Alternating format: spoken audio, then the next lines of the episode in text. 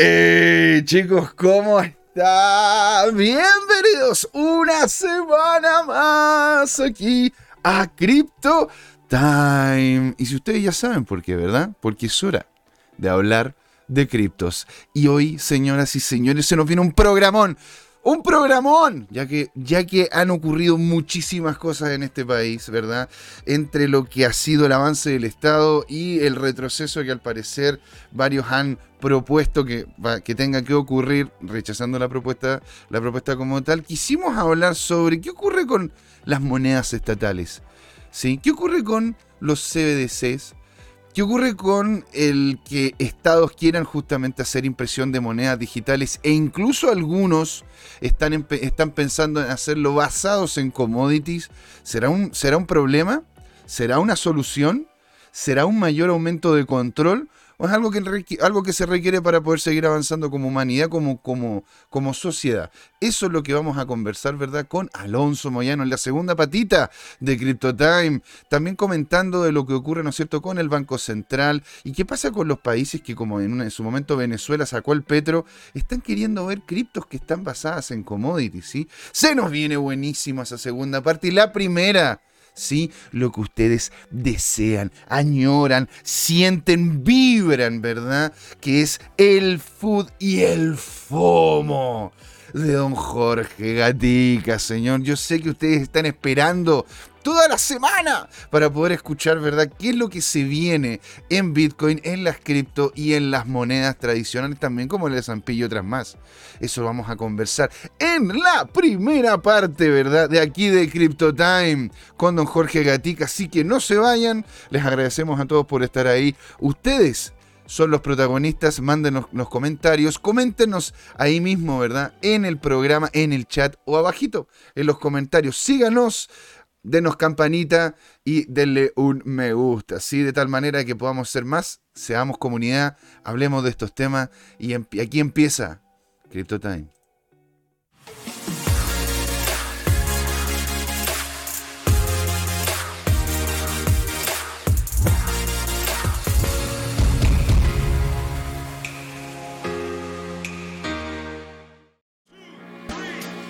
¿Has invertido en criptomonedas y te ha ido mal en esta bajada? ¿Tienes criptoactivos y no sabes qué hacer con ellos? Entonces sintoniza este domingo y todos los domingos a las 19 horas por YouTube en el canal Crypto Time este nuevo programa, Crypto Trading Time.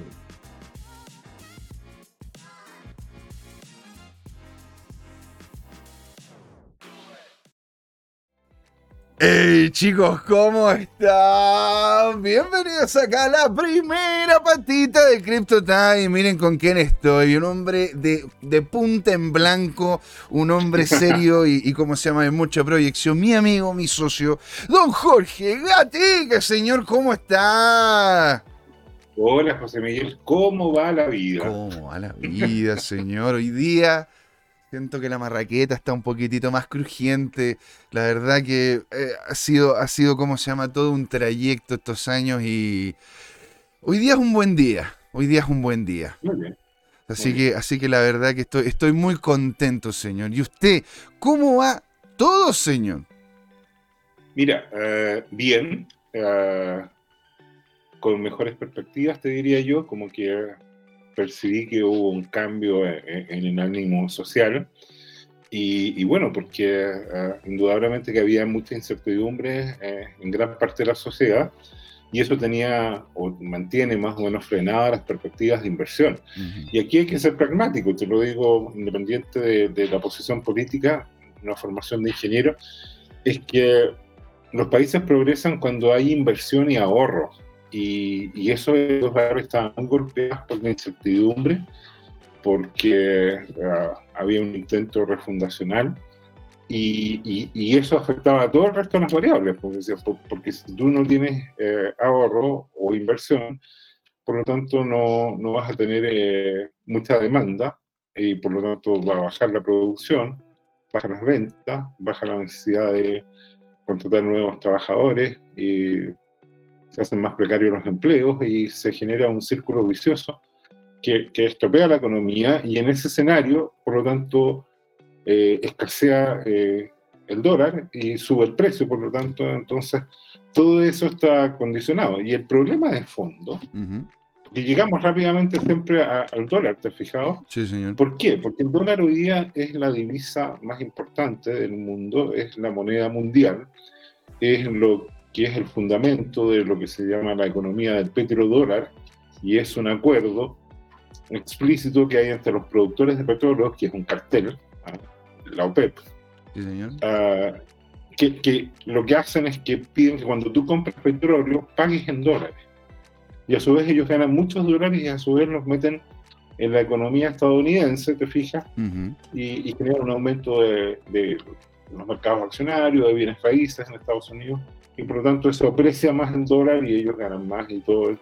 Y ese circuito, el problema que tiene es que ha generado, por la irresponsabilidad de los gobiernos estadounidenses en los últimos 50 años, Amén. desde que Nixon abandonó el patrón oro, Sí, señor. un aumento de la deuda de Estados Unidos y del mundo, y por lo tanto tenemos una economía basada en deuda. Mm. Y, y- y el dinero fiduciario es como un esquema Ponzi, en que la gente quiere tener dólares, eh, porque más gente quiere tener dólares y eso funciona hasta que se te acaba la gente.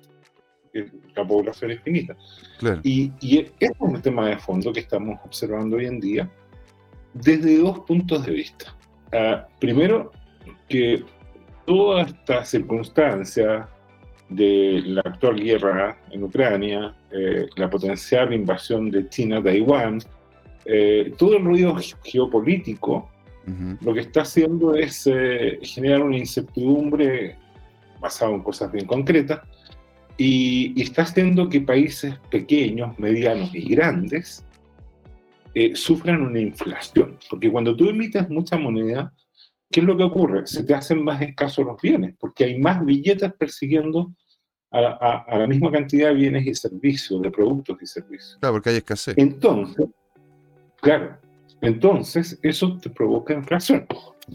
Y al haber inflación, que es el alza generalizada de precios de estos bienes, de estos productos y servicios, de los cuales uno de los principales es eh, la energía. La energía que puede ser a través de, por ejemplo, el petróleo, el gas natural y otras fuentes, eh, el carbón, lamentablemente, am, y otras fuentes de energía como la hidroeléctrica, la nuclear, Ujú.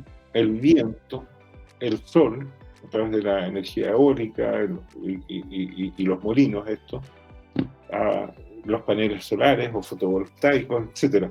Y, el punto es que la energía es escasa todavía en la realidad, eh, y siempre va a ser escasa porque cada vez aumentan más las demandas. O sea, si tú estás en tu casa y tienes ya ciertas comodidades, tú quieres tener, si es que no tienes ya, un calefactor eléctrico, o Claro. que no tienes eh, central. Y en verano quieres tener un ventilador, pero después ya te quieres poner más exquisito, compras un aire acondicionado, y después te pones más exquisito y compras un climatizador. Y así sucesivamente vas generando este tema. Y, y, bueno, usas un notebook, pero de repente ves que el notebook no te lo puedes llevar con comodidad a la cama, te compras una tablet, aparte tu celular, o sea, siempre estás generando eh, más demanda por electrodomésticos u otros dispositivos que, que van aumentando en definitiva el consumo nacional y mundial eh, de la energía. Entonces, esto está todo interconectado Sí, señor. porque sube, eh, escasea la energía, los combustibles, por ejemplo, y suben todos los precios. Y en este momento, mientras tú y yo hablamos, hay protestas masivas donde están retrocediendo los eh, policías en Indonesia. Ahora, el Mm. tema de Indonesia es que no es Sri Lanka, un país de pocos millones de habitantes, tampoco es Bangladesh. Bangladesh es un país que tiene grandes carencias sistémicas. Eh, no es Pakistán, a pesar de que Pakistán ya es un país de 160, 180 millones de habitantes. Indonesia es un país de más de 200 millones de habitantes. Sí, Entonces, gente está protestando por la inflación, porque eh, eh, el- lo, el- lo primero que te golpea es el combustible. O sea, tú tienes auto y tú sabes, ya te acostumbraste a ir a un cierto circuito, visitas a tu familia, Sí, señor. a, a lugares de compra habitual, qué sé yo, y te desplazas y tienes todo el derecho a hacerlo. Y llenas con dinero tuyo el tanque, pero cuando ya se te empieza a dificultar llenar el tanque y, y- y empieza, imagínate, eh, además, cuando hay papás que dependen de eso para ir al trabajo o para llevar a los niños al colegio, porque si no tienes que mandarlos al transporte público, los transportes públicos tienes hacinamiento, un potencial contagio en medio de una pandemia, etc. Conclusión, todo este esquema monetario eh, entramado por lo energético es, un, es un problema, es un sistema que hoy día tiene riesgos catastróficos. ¿Qué son riesgos catastróficos? Cuando ocurren disrupciones que generan cambios eh, radicales. Sí, sí. Eh, ¿Te fijas? Y en ese contexto, ¿qué es lo que ocurre? Apareció, por la crisis anterior, en 2008, algo que se llama Bitcoin, que es una moneda digital basada en energía, ¿ya? Y funciona a través del Proof of Work. Y bueno, eh, esto ha estado permanentemente creciendo. Para entrar en materia, fíjate, yo ya quiero proyectar, si te parece. Pero encantado, pues señor. De hecho, la gente anda deseando, ¿verdad? Ese FOMO. Bueno, el food, pero el FOMO. Que usted comenta, de hecho, muchos me estaban diciendo, bueno, con todo lo que está ocurriendo con, con, bueno, con aquí a nivel nacional, como es que el dólar se pegó una baja importante también, pues señor, ¿verdad? Donde la gente ah. está, queriendo saber, bueno, qué es lo que va a ocurrir, cómo es que nos va a terminar afectando, y si es que tenemos, ¿no es cierto?, alguna dinámica de FOMO que nos pueda entregar incluso una mayor alegría de aquí a medio plazo. En el medio plazo sí, en el corto plazo se ven nubarrones. Uy, pero bueno, en el corto plazo eso significa que nos falta poco para llegar. ¿Estamos viendo la, pantalla completa sin problema? Parece que sí. Ya. Entonces, mira, eh, lo primero es hacer una advertencia de que las opiniones en este programa no son consejos financieros ni sugerencias de inversión. Jamás lo van a hacer. ¿ah? Y, y, en particular, qué sé yo, nosotros por ahora, ¿no es cierto? Eh, tenemos como política la empresa, discutimos con el directorio y con toda la plana ejecutiva, con todas las vicepresidencias, Exactamente. con el ejército de, personas que trabajan con nosotros. Amén, amén. Eh, el tema de que, que, somos muy precavidos porque hay muchos riesgos. ¿Cuál es el tema? Que cuando nosotros comentamos de que hay potencial subida o bajada del peso chileno, del dólar estadounidense, del petróleo, de las monedas eh, cripto también, naturalmente. Eh, si uno toma posiciones con eso eh, y una persona no, no, no, toma la perspectiva apropiada, puede perder parte importante de todo su patrimonio. ese es el tema de fondo. Y lo otro es que después de que salió el Bitcoin, aparecieron una serie de proyectos, miles de proyectos, por no decir decenas de miles, que son copias de mala calidad o directamente intentos de estafa, ¿ya? Eh, o proyectos fallidos, algunos probablemente con buena intención, pero con cero respaldo. Eh, y, producto de eso han habido quiebras de, proyectos de pocos decenas de miles de dólares, de cientos de miles de dólares, de millones de dólares, de decenas de miles de millones de dólares, como fue, por ejemplo, la quiebra de Terra Luna, que, eso hizo desaparecer un ecosistema con más de 60 mil millones de dólares que simplemente se esfumaron, porque era un esquema Ponzi. Entonces, ¿qué es lo que ocurre? Los primeros que entraron capitalizaron, dicen, sus entradas, a veces las pueden perder, y el resto que aportó simplemente eh, se queda con, ningún respaldo y ningún valor y simplemente desaparece. Y aquí va la esencia de este tema. En este mundo de las criptomonedas, tal como en el mundo de las acciones, tal como en el mundo de los bienes raíces y toda una serie de otros activos, eh, siempre los proyectos tienen ofertas de ganancia, pero también eh, intrínsecamente acoplados problemas de riesgo. ¿ya? Y cuando un proyecto te dice que tiene mucha ganancia potencial, eso también implícitamente tiene mucho riesgo que puede ser declarado, puede estar implícito, pero no hay duda que así funciona. Mm. Porque el dinero no sale en los árboles, no se queda la riqueza de manera espontánea. Hay un juego, hay un balance ahí entre el riesgo y el ganancia. Y bueno, cuando hay un proyecto muy riesgoso, también a ese proyecto uno tiene que asignarle una petición de mayor ganancia. De hecho, esto es una técnica, en los proyectos se ocupan técnicas de formulación y evaluación de proyectos y, se ocupan los métodos para tratar de reflejar en flujos de efectivo, ¿no es cierto? Eh, eh, eh, esta generación de riqueza y a su vez uno en esos dineros donde se, se, invierte se ocupa el usar la tasa de interés que generalmente es la que mide de mejor manera el costo de oportunidad del capital. Exacto. Bien. Está hablando, está hablando, ¿cómo se llama? En exacto, en exacto lo que no, nosotros por lo general comentamos, ¿verdad? Incluso hasta en clase. Esto lo comentamos hasta en clase, porque al final muchas personas, de hecho, tienen la, tienen, tienen una idea equivocada sobre, sobre tal. Pero señor, toda la razón. Bien, entonces mira, el, tema de fondo que lo que yo trato de comentar es lo mismo que decimos en clase, ¿no es cierto?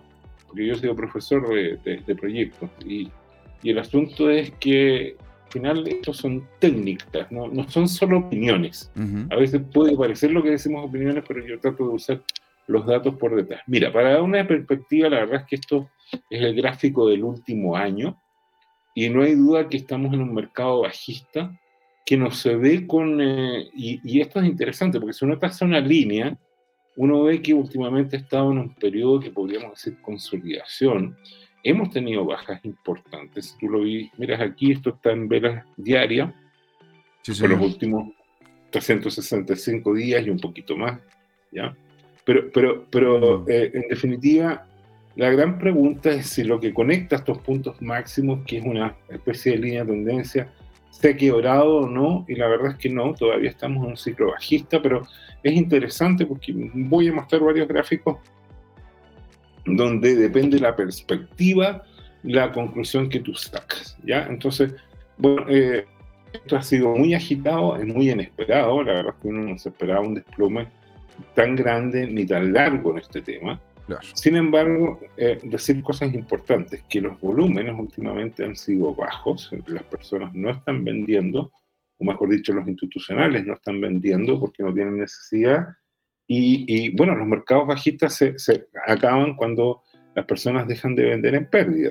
¿ah? Entonces, bueno, este es el último año, el precio hoy día está golpeado, no hay duda, la semana pasada estábamos en niveles superiores, y, si uno mira el último mes, por ejemplo, eh, eh, es interesante esta capitulación que ha habido de precios en varias oportunidades. Estuvimos en el rango de 23.500, los famosos canales alcistas, sin embargo, tal como predijo el capo de cripto, aparecieron estos martillitos que le han pegado, pero muy duro en el precio, y destruyeron este tema. ¿ah? Y, y, aparecieron en varias oportunidades y está amenazado un siguiente martillazo, ya vamos a ver detalles de eso.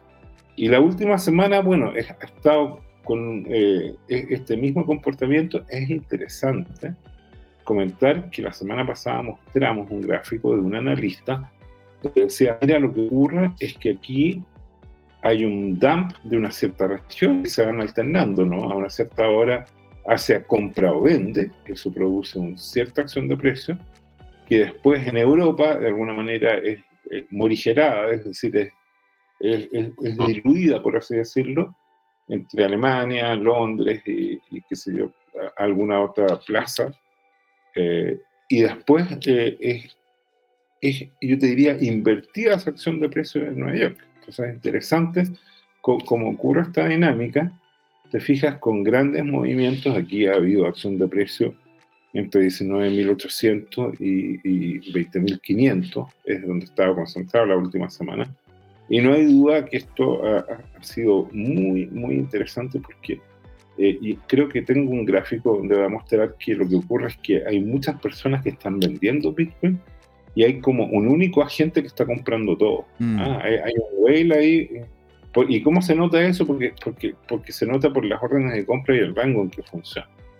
¿Por, qué, lo podríamos notar de esa manera? O sea, ¿por qué podríamos notar? Mira, lo, voy a mostrar enseguida. Eh, déjame avanzar. Sí, señor. Eh, pero, pero, antes empecemos con el food y el FOMO. No sé si quieres colocar alguna introducción, pero vamos, vamos directo a, a, lo mismo que acabo de mostrar, pero, pero ahora con eh, un gráfico de Matthew Highland. Ahora, ¿qué es lo que me interesa de, de Matthew Highland? es que él fíjate que hace poco yo publiqué en arroba tu Time un comentario de él que lo encuentro muy valioso. Déjame buscarlo, por favor, lo voy a leer textual. Pero sí, eh, encantado. Mientras usted lo busca, señor, le queremos decir a toda la gente que nos está viendo, los queremos leer. Ya saludamos al señor Tomicro, que está con nosotros. Un gran, gran saludo a Camcita y a toda, ¿no es cierto?, la gente que la otra vez ya conocimos en, la, en el Bitcoin Pizza Day y en otros eventos en los cuales justamente se han ido sumando más personas a lo que es la comunidad CryptoTime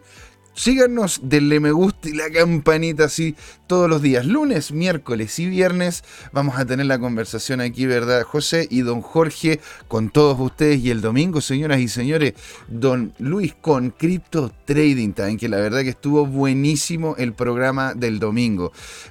Yo tenía el programa en una pantalla y tenía, ¿no es cierto?, lo que estaba ocurriendo con el plebiscito en la otra. Y la verdad que fue, fue como se llama, algo fantástico ver todo lo que comentaba Don Luis y al mismo tiempo lo que estaba pasando en vivo y en directo. Así que genial en ese sentido. Los queremos escuchar, queremos saber qué es lo que opinan ustedes. Queremos ver si es que realmente están viendo el, el Bitcoin al alza o a la baja. Don Jorge. Ah, tiene el, el micrófono silenciado, señor. A ver si no. ¿Cómo se llama? No, para, para que lo podamos escuchar. ¿Sí? Va, se salió pantalla completa, señor. Ahora sí. tenía que hacerlo para poder eh, mover el botón. Gracias. Buenísimo, buenísimo. te, voy a leer, te voy a leer textual lo que estábamos viendo de, de ¿cómo se llama? De Matthew Highland. Matthew Highland eh, lo publicamos hace cuatro días, hace una hora lo publicamos, pero hace cuatro días dijo eh, que en los últimos meses traté de concentrarme en calidad sobre cantidad respecto a mis tweets de Bitcoin. Mm. Navegar por los movimientos direccionales de este mercado es muy difícil. Hice todo lo posible para dar mejor vista y perspectiva. Agradezco a quienes se quedaron por todo. Entonces es interesante porque el tipo eh, le ha apuntado bastante a las tendencias, por lo menos, y, lo que él está mostrando ahora es, es un gráfico donde siempre como se, que sintetiza la última acción de precios, y lo que muestra es, es este tema triangular, ¿ah? y este tema triangular puede quebrar al alza o a la baja, ¿ya? Y hay un cierto porcentaje eh, y, en el 65% de, de, de, los casos esto quiebra a la baja, si recuerdo bien. Yo no soy experto en, análisis técnico. Eh, y, y, qué es lo que dice Matthew Highland? Dice, la consolidación de Bitcoin es cada vez más estrecha. Se agotarán primero los vendedores que venden sobre 20 mil dólares o los compradores que compran bajo 20 mil dólares. ¿ya? Y eso es lo que estamos viendo. El precio cae de 20 mil dólares y aparece un poder comprador ahí que hace que el precio repunte. Exactamente, señor. Oye, bueno, hay que tomar en cuenta de que aquí lo que está viendo es, es un gráfico en, en, ¿cómo se llama?, en estructura de cuatro horas. ¿Sí? Lo que en esa estructura, sí, la verdad que se ha generado una especie de cuña muy interesante. O sea, no sé si, porque claro, algunos le, le, le podrían decir cuña, la verdad que si es que vemos, ¿no es cierto?, si es que hacemos la proyección del gráfico hacia arriba, tiene, más, tiene, tiene una forma de, de semi-banderín, sobre todo si es que lo vemos en, eh, tema diario, ¿vale? Y un, un, banderín invertido puede que sea, ¿no es cierto?, una, un indicativo de una, una, una especie de baja, ¿no es cierto? Sobre todo cuando la base del banderín es mucho más, es mucho más eh, horizontal que la parte, la parte inferior. ¿sí? Y eso, eso podría, como se llama?, dar pie a una, a una baja. Aquí Don Crypto Cambio Latam nos comenta, saludos, un buen tema, el que están tocando, pero los ciclos de BTC se repiten, solo basta ver los ciclos anteriores y mantienen un patrón. ¿Usted qué dice, don Jorge? Bueno, el patrón en el largo plazo para mí es alcista. Y, de hecho lo voy a mostrar en, en un pocos minutos más. El problema de fondo es para la gente que es más impaciente, para esos poliamorosos ahí que no resisten pasar un mm. día sin tomar posiciones o sin liquidar sus posiciones y, y, que realmente ven este mercado más que como para inversión, como para especulación. Esa gente que vibra con las apuestas, que le gusta la adrenalina, de poner en riesgo parte importante o todo su patrimonio. O, bueno, a veces no tanto como todo, pero... a ver, es que colocar todo tu patrimonio, eso, eso es como, no sé, pues estar en el casino, que te tocó una, buena, una buena mano, ¿no es cierto?, en el blackjack y decir, ah, me voy all in todo, me, voy, no, y eso, y eso la verdad que puede que te funcione, y claro, hay gente que lo ha hecho y le ha funcionado, pero muchos no, a muchos no. Así que ahí en ese sentido hay que tener el, cuidado correspondiente. ¿sí? Por eso mismo aquí nosotros, como lo que comenta Criptocambio Latam, lo que estamos revisando de forma consistente son los patrones. Lo que nosotros hacemos acá es revisar hacia dónde podría ir qué tantas veces lo ha hecho y por eso seguimos en arroba tu CryptoTime, que les conviene, les Sí. con- señores, les conviene un montón, un montón hacerse, ¿no es cierto?, seguidores, porque ahí don Jorge ha hecho un trabajo de joyería, señoras y señores. Así que Muchas gracias. maravilloso. Pero usted me está superando con, con- con su rendimiento en, en YouTube. Ya va sobre los eh, 300 suscriptores y yo me quedé pegado ahí un poquito abajo. Bueno, tiempo Eh, al tiempo, tiempo Así al que tiempo. vamos a ver, le vamos a pedir algunos millones de dólares a la vicepresidencia de finanzas para comprar algunos millones de bots y, y superarlo. Exactamente, unos 10.000 bots, así de una. Sí, unos 10.000 bots para, para que no se note pobreza. bueno, el tema es, si uno mira este patrón de otro analista que regaló mío a Washi Gorira, El guachigori. Bueno, el Washi Gorira hace el siguiente comentario a partir de este gráfico. Esto es una traducción textual de lo que él dice. Este es el canal ascendente de BTC en, en velas semanales. Entonces, ¿qué es lo que pasa? Que dice, Bitcoin acaba de cerrar dos semanas consecutivas por debajo del canal. Mm, Es decir, rompió ese soporte. Y eso es lo que está señalado ahí con ese círculo eh, lila. ¿Ya? claro, esta parte de acá donde que están, está la- donde están las velitas más abajo. 2013. Acá, eso. Entonces, que lo estoy mostrando Mira, con el este es un canal que viene del 2013, esto es interesante porque cuando ocurre una ruptura de este cuento es una señal. Entonces, eh, él mismo pregunta, ¿cómo lo ves? ¿Tú crees que es una ruptura o una simple desviación? Si es una simple desviación, esto va a retomar la dinámica del canal, va a rebotar y en algún momento va a ir a la fase superior, Mm. ¿ya? Va a inaugurar un ciclo alcista. Pero si es una ruptura, significa que esto podría alcanzar un nuevo nivel de ese canal, menor, crear un precedente e ir a tocar nuevos mínimos, lo cual es interesante porque hasta el momento, ¿no es cierto?, ¿qué es lo que ha ocurrido? Que excepto por algún mechazo, los, eh, es- rara vez los mínimos eh, descienden sobre el máximo del ciclo anterior, ¿ya? Y, y- y- y eso es, es importante porque, bueno, eh, Bueno, aunque se haya salido del canal, Jorge, aún Sí. así el, el mínimo, el mínimo, bien, aquí lo estamos viendo, ¿verdad? En un contexto logarítmico, por lo que, por lo que muchas veces este de high high de, en de high low ¿ya? puede, puede como se llama, ser un poco como tergiversado, porque al, al verlo de forma logarítmica, los, los- los precios son tomados de cada uno de forma diferente. Pero, pero en sí, ¿no es cierto? Es que es que tiene razón el hombre. Y de hecho, ¿cómo se llama esto? Sobre todo, sobre todo si es que seguimos con, eh, con velas bajistas. Porque ahí lo que vimos, ¿no es cierto? Fue, un, fue como se llama, una pérdida fuerte de precio, teniendo, bajando, te- teniendo como se llama, una salida de ese canal. Sí. Pero si es que nosotros podemos volver al canal, teniendo en cuenta de que en ese contexto el mínimo anterior ha sido menor de que el, que el mínimo actual, la verdad que se podría ver una, una vuelta al canal. ¿sí? Ahora, por, por lo mismo, porque bueno, al final también hay que tomar en cuenta el nivel de incertidumbre que estamos viviendo eh, globalmente, ¿no es cierto? En, en donde la gente está también enfrentando un tema de inflación que no se vio en, en un momento anterior. Entonces, todo eso está, está empujando a que el precio es posible de que esté siendo más castigado de lo que debería en relación al valor futuro que le vemos con la implementación de esta moneda como solución real. Entonces, eso, eso, Bien, es, lo, eso es lo que yo, conclusión de este gráfico, ¿es FUT o es FOMO? yo personalmente lo veo como FOMO. ¿Por qué lo veo como FOMO? Porque Ajá. lo que está diciendo acá este gráfico es, señores, acaba de ocurrir un mini milagro. Acaba de ocurrir un, acá- acaba de ocurrir la opción de poder comprar el Bitcoin en relación a lo que hemos visto desde el 2013 a un precio mucho menor de lo que podría encontrarse dentro del canal.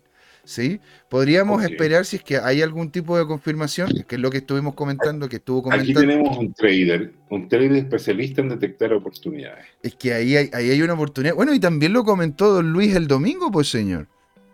Se da cuenta en donde decía de que en sí el Bitcoin estaba en una posición muy interesante como para poder hacer posiciones en largo.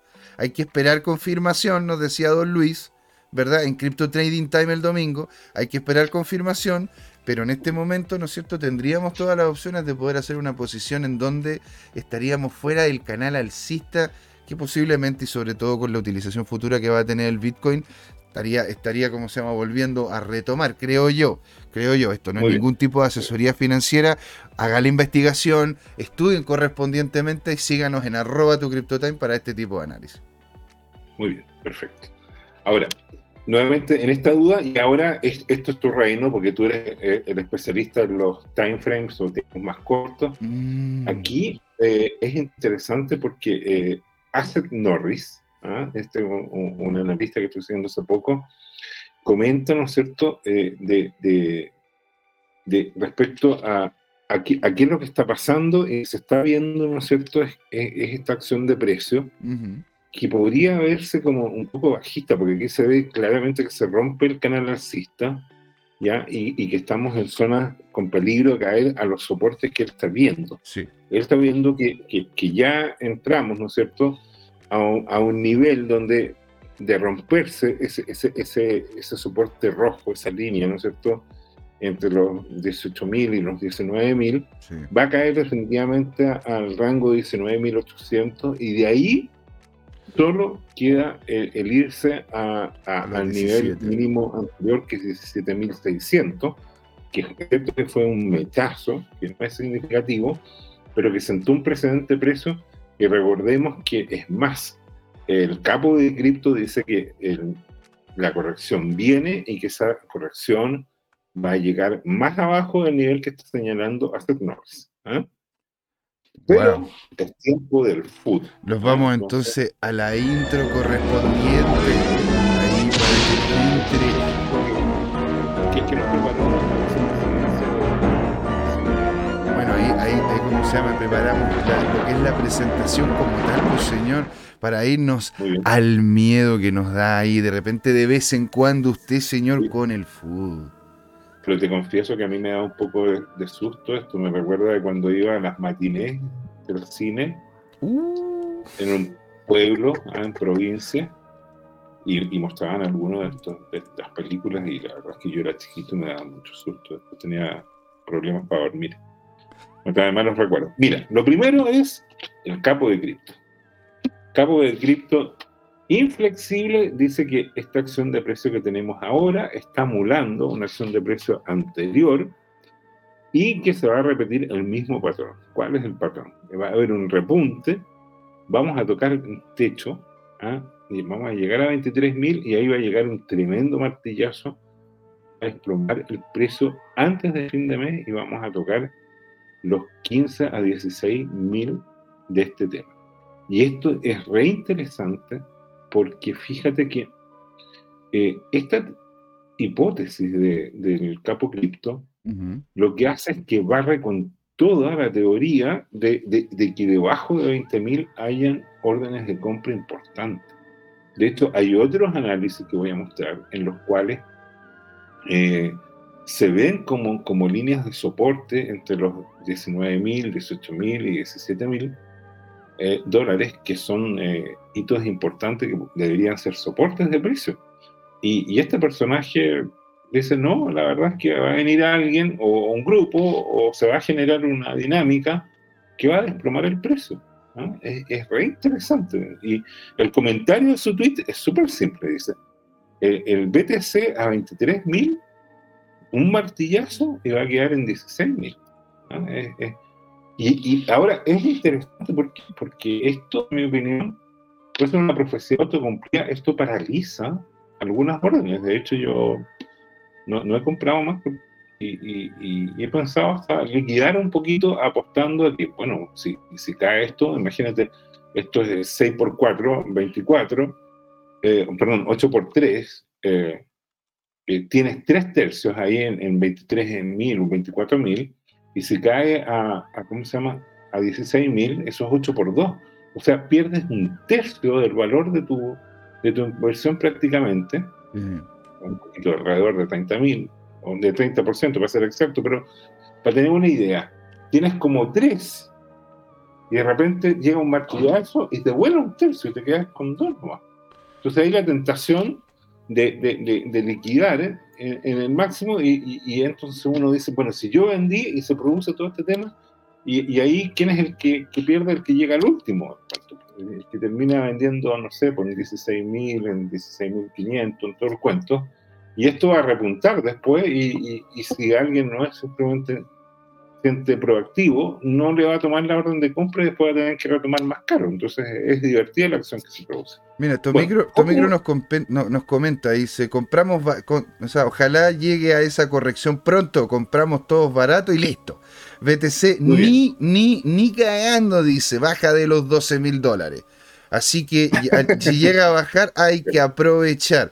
Y yo, yo eh, esa, es la pregunta que te quiero, te quiero hacer, Jorge, sobre eso. Es que si baja de los 12 mil dólares, yo pienso que si llega a bajar los 12 mil dólares, que sería un desastre en el mercado, que sería probablemente con una tremenda corrección en el mercado accionario, eh, se desplomaría el SP500, se desplomaría el Nasdaq, habría pánico en los mercados, pero si baja los 12.000, va a bajar de los 10.000 de todas maneras, porque recordemos que hay unos gaps ahí de, órdenes pendientes mm. entre los 9.000 y, y, los 10.000. ¿Te acuerdas tú? Habían unas órdenes en el orden de 9.500, 9.700 dólares, varios gaps de futuros que se en la bolsa. Ahora, Están esperando ser llenados. Esto, ¿Ah? esto que comentas tú, Jorge, esto podría llegar a ser, porque en realidad hemos estado, ¿no es cierto?, con que, oye, viene el lobo, cuidado que viene el lobo, estamos ya como, como el cuento de Pedrito y el lobo, ¿me entendís? Todos diciendo de forma consistente, oye, viene la capitalización, viene la última capitalización, se nos viene la última baja. Capitulación. perdón, perdón. Capitulación. Se nos viene la última capitulación, se nos viene la última baja. Estamos viendo, ¿no es cierto?, de que salimos del canal, del canal alcista que habíamos tenido en 2003. O sea, está, está como todo esa esa ansia, esa y, aparte que se vienen grandes cosas también en el de Ethereum y otras cosas más dentro del mismo ecosistema que van a terminar golpeando. ¿Tú crees que esto sería lo que está comentando el capo de cripto, llegando hasta los 15.000 o incluso 14.000, que algunos lo han comentado, sería la última capitulación o, simplemente sería un retroceso en el precio para volver a niveles anteriores? Bueno, si, si, lo supiera exactamente, te, lo estoy comentando desde mi yate de millones de dólares y no lo tengo, digamos. No, no es mi especialidad, ¿ya? Eh, eh, eh, el, ver acciones de precio en tan corto tiempo, cuando digo corto tiempo son semanas o meses, ¿ya?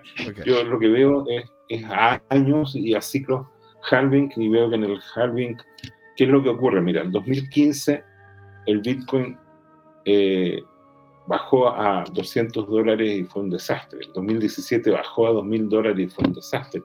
Y ahora estamos en 20.000 y es un desastre, en bajo 20.000. Y, y, bueno, tú puedes proyectar lo que va a pasar en dos o tres años más.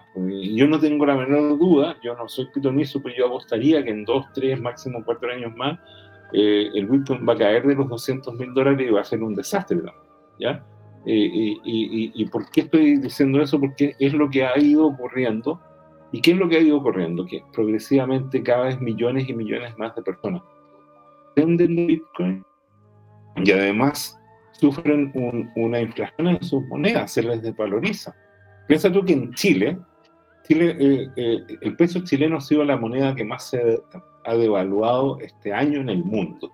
O sea que si tú tenías 10 millones de pesos para comprarte un auto nuevo, medio auto o lo que fuera, o tenías 100 millones de pesos para comprarte un departamento con una inflación del orden del 13% oficial, si lo dejaste un año en depósitos a plazo sin precaución, o si lo tenías debajo del colchón, de 100 millones perdiste 13 millones y tienes ahora 87 millones. Y si tenías 10 millones para comprar algo y lo tenías ahí eh, movilizado en tu cuenta corriente, como la tiene mucha gente hoy día, en, sus saldos de cuenta corriente los tienen en unos depósitos a plazo donde pagan eh, intereses ínfimos. ¿ah? Y ellos se están devaluando porque están perdiendo contra la inflación. Entonces, mira, aquí volviendo al tema de las cripto, es interesante porque el capo cripto dice, mira, Ethereum se va a 1800. ¿A cuánto está en este momento el Ethereum? Eh, Le digo inmediatamente, señor. El Ether está a 1600, 1599 para ser exacto. 1600. Él dice, mira, va a llegar a 1800 y ahí viene el martillazo. ¿Y qué, qué, qué es la acción que están viendo? ¿Por, qué funcionaría así en el Ethereum? Muy simple, porque hoy día hay rumor eh, que va a funcionar bien el merch, llega la noticia, llegó el merch y la gente hace la toma de ganancia y ahí todos eh, se bajan, o sea, no todo, una fracción importante, sobre todo los especuladores, ¿no sé, los que habían llegado y comprado en 1000, 1200, 1500, y, y, venden y, y bueno, provocan un desplome de precio. Ahora, es que lo que ocurre con Ethereum no es, no es, no es que Ethereum por el, mero, por el mero hecho del merge vaya a subir de precio. ¿sí? La idea detrás del merge es que al haber una menor cantidad de tokens y que la estructura de validación este, eh, se haya cambiado, es que a medio plazo a futuro los valores de la red bajen entregando, ¿no es cierto?, a, que, a los que tenemos Ethereum una mayor proyección de precio a futuro, ¿sí? En el corto mediano plazo, de hecho, es muy posible de lo que estás hablando, pues Jorge. El hecho de que, ¿no es cierto?, el, el, Ethereum, por el mero hecho de la especulación, haya tenido un aumento de valor consistente, ¿sí? Ahora, en el momento de que empieza a funcionar el merge, sobre todo si es que funciona bien, el precio va a lateralizar en esos niveles y va a empezar a caer. ¿Por qué? Porque varios de, hecho, de, esos especuladores se van a, se van a desvincular de la, de, la moneda. En una de esas, hay algunos incluso, ¿eh? que tengo amigos que, hace tiempo incluso que hasta minan Ethereum y todo, me están diciendo, de hecho, yo creo que va a ocurrir el merge, el merge va a funcionar y va a subir más el precio. Llegando, llegando incluso, me dicen ellos, a los 2000, 2100, 2300. De allí va a parar el, hype si es que llega a funcionar bien. Por ejemplo, si no funciona y todo, claramente va a bajar de precio, lógico. Pero si llega a funcionar bien, va a haber un hype. Y de ahí va a lateralizar y es muy posible que termine cayendo por debajo de los 1800 después de esa subida. ¿Sí? La cosa es que a mediano plazo, a mediano plazo, podríamos ver si es que realmente se valida el modelo, funciona como tal, y empresas que están dentro del ecosistema deciden cambiarse a en gloria y majestad, lo que está proponiendo, ¿no es cierto?, la Fundación Ethereum ahora con el merge, es posible, señor, ¿no es cierto?, de que a mediano plazo veamos al Ethereum alrededor de los 5.000 y después podríamos verlo alrededor de los 10.000, sobre todo si... Así es, señor. Así es, ese señor. FOMO de, de, buena. ¿Quién es tu dealer de ese FOMO? ¿Quién es, mi, ¿Quién es mi dealer, señor? Gente que no solamente hace trading, sino que aparte están vinculados, ¿verdad?, con la Fundación Ethereum. Hay algunos también contactos en Binance, los cuales están teniendo relaciones muy cercanas con la Fundación Ethereum.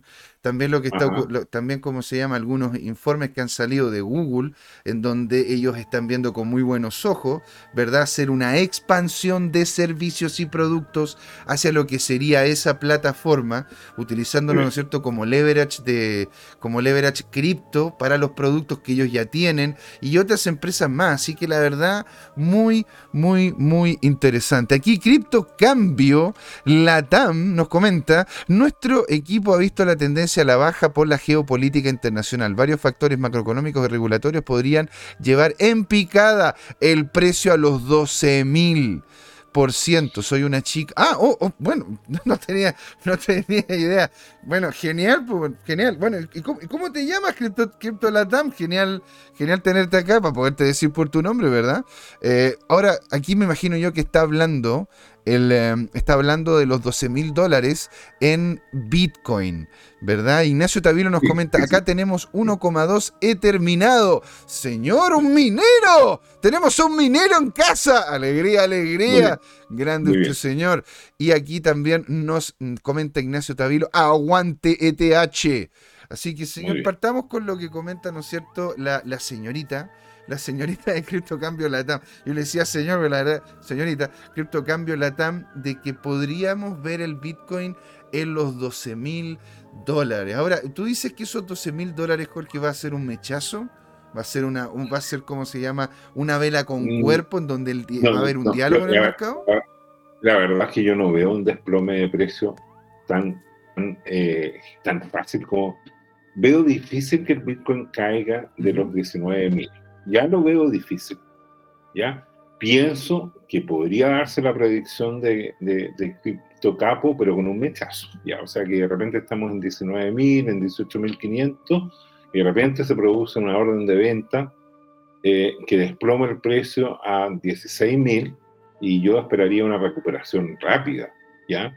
Eh, y, y, por qué? Porque veo soportes importantes. Fíjate que de hecho ahora estoy comentando un gráfico de Red Capital. Red Capital hace el, el alcance que efectivamente hoy día BTC está bajista, está bajo el, promedio móvil semanal de 200 semanas.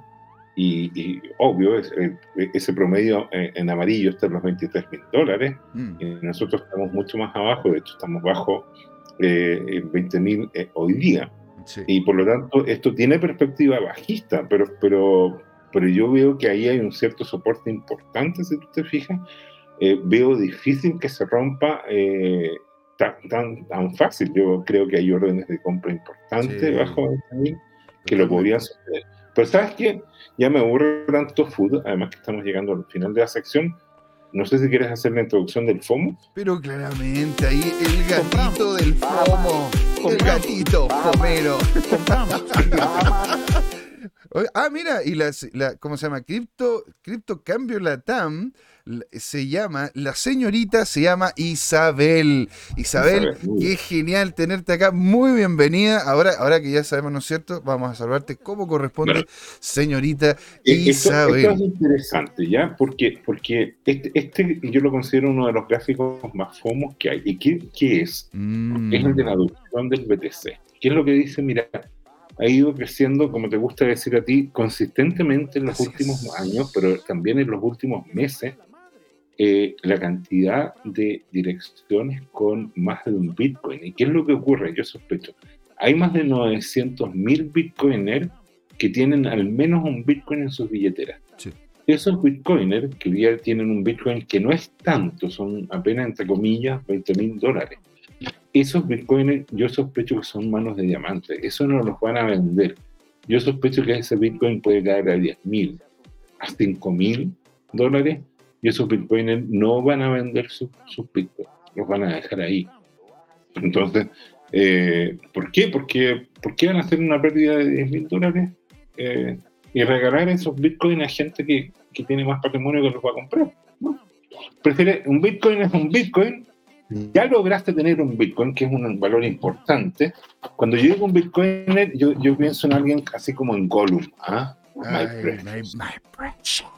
My precious. ¿No? Ah, esto no es un Bitcoin, pero. No, pero yo pensé que usted tenía un Bitcoin ahí en la mano. Claro, pero ¿sabes tú que hay alguien que pagó 4 mil dólares pensando que esto era un Bitcoin? ¿no? Madre, o sea, bueno, me da pena, no te burles, de verdad. No, me, me, da pena nada, claro, claro. Eh, eh, esto es como cuando te venden un curso y te dicen, mira, este curso vale mil dólares o cien dólares y tú dices, no, yo no encuentro caro.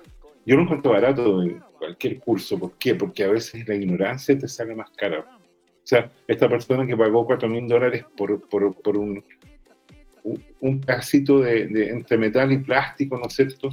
Que, que, no debe valer más de 2 a 3 dólares masivo y, y, y, perdió 4 mil dólares por la ignorancia. ¿Te fijas? Bien, entonces este gráfico es muy, muy alcista. Expliquémoslo. La, lo que está en blanco en el gráfico es el, eh, es, el precio del Bitcoin graficado y lo que está en naranjo es la cantidad de direcciones que tienen al menos un Bitcoin en esa dirección.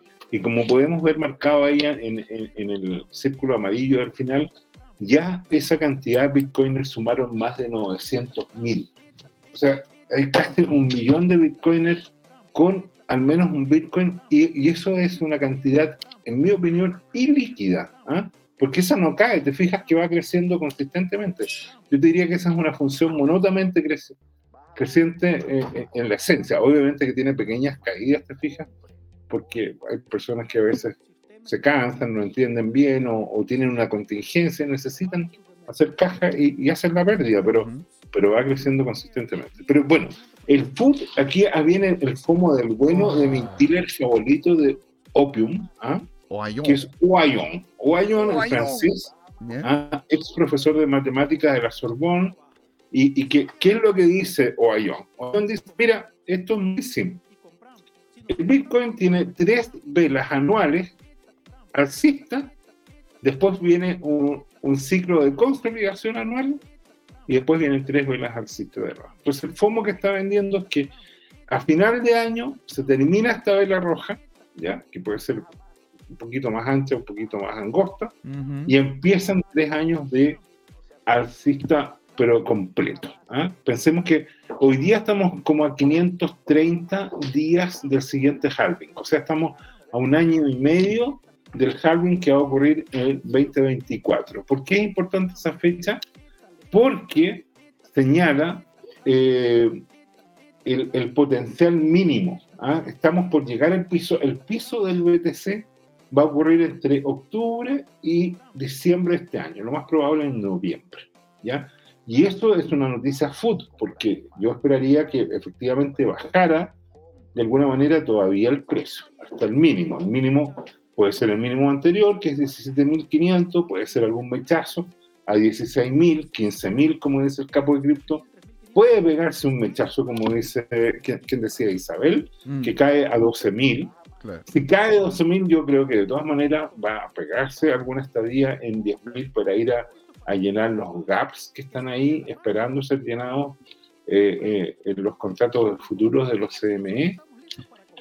Y eso ocurriría como en 9.800 y después esperaría un, un, un repunte importante. ¿Ya? Este es Guaya. Mm. Pero ya estamos terminando mi sección, entonces te quiero hablar de un personaje, ¿ah? que es una entidad que se llama Bitcoin Magazine.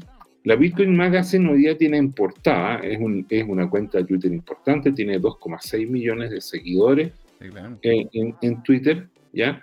La Bitcoin Magazine organiza la mayor conferencia que hay, que es eh, esta que se está mostrando ahí, que ocurre en Miami. Pero adivina qué, en octubre van a tener una conferencia similar de tres días en Holanda, ¿ya? Entonces, esto es re interesante, eh, es re importante porque va a ir a agilizar Europa, ¿no? Esto va a ocurrir entre el 12 y el 14 de octubre. ¿ah? Y eh, lo que me gusta de la Bitcoin Magazine que, que, publica todo tipo de noticias y de repente algunas más relevantes. Y esta es reciente y es FOMO del bueno. Fíjate que por fin el Banco de Rusia y el ministro o el Ministerio de Finanzas se pusieron de acuerdo y van a aprobar ¿ah? el uso de criptomonedas en el comercio internacional.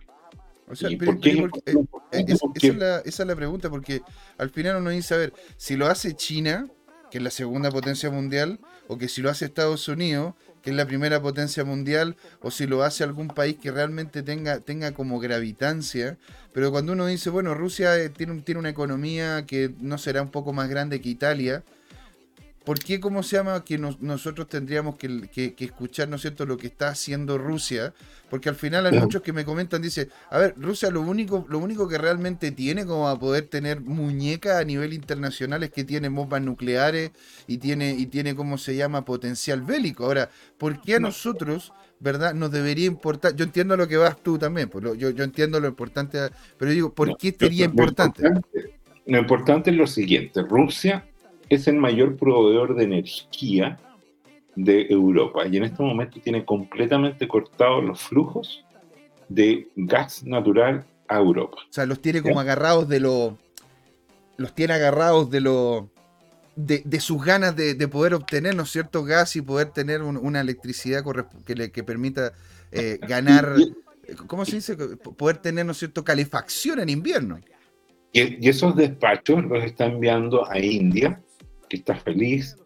Y, fíjate que pasó semi desapercibido, pero hace un par de semanas salió una foto del primer ministro de India con eh, Xi Jinping y con, y con eh, Putin, los dos con chaquetas indias y poniéndose de acuerdo que el, el, comercio internacional lo van a hacer en, entre rupias y rublos. O sea, ya van a, no van a pasar por el dólar como unidad de medida, ¿te fijas? Mm. Ni, ni como medio de pago. Entonces, eso tiene una importancia geopolítica enorme, porque de partida, eh, si bien eh, la economía, entre comillas, rusa solo puede ser como la italiana, del orden de entre un, un millón quinientos mil millones de dólares, o sea, 1,5 trillones o, o máximo 2,5 trillones, eh, eh, igual es en un insumo clave, pero además está el tema de adopción. Los BRICS están creando una moneda sustentada en commodities y, eso es menor demanda del dólar y eso en algún momento este dólar que subió de manera parabólica va a tener una corrección de la vuelta. Y, y, y, entonces eh, eh, esto es, son cada vez, esto es como, como podríamos decir, eh, otro ladrillo en el muro, ¿eh? Breaking the Wall. ¿eh? Esto está creando un tema. Bueno, esto es mi tema favorito, esta revista yo le tengo simpatía. Eh, uno de los últimos artículos que publicaron hace un día fue eh, que los maximalistas Bitcoin es la idea que se necesita para arreglar primero la moneda, y eso coincide exactamente con mi pensamiento, me gusta. Y eh, además le robé este gráfico del meme. De hecho, esto, esto me decidió, cuando estaba buscando el gráfico del meme, me decidió a ponerlo como personaje de la Bitcoin Magazine. Y dice, bueno, lo que publicó la Bitcoin Magazine es que el Bitcoin se está muriendo. ¿Ya? Y aquí está un gráfico con las muchas muertes del Bitcoin. Bitcoin es como un gráfico de nueve vidas. Ya se ha muerto cuatro veces, ¿te fijas?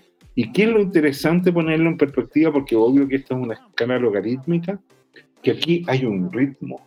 Aquí se ven los ciclos, claramente. Cuando tú tomas los logaritmos, esta acción de precio que se ve como tipo burbuja, aquí tú ves que hay un tema de un hype, ¿no es cierto? O, o ¿cómo podemos decir?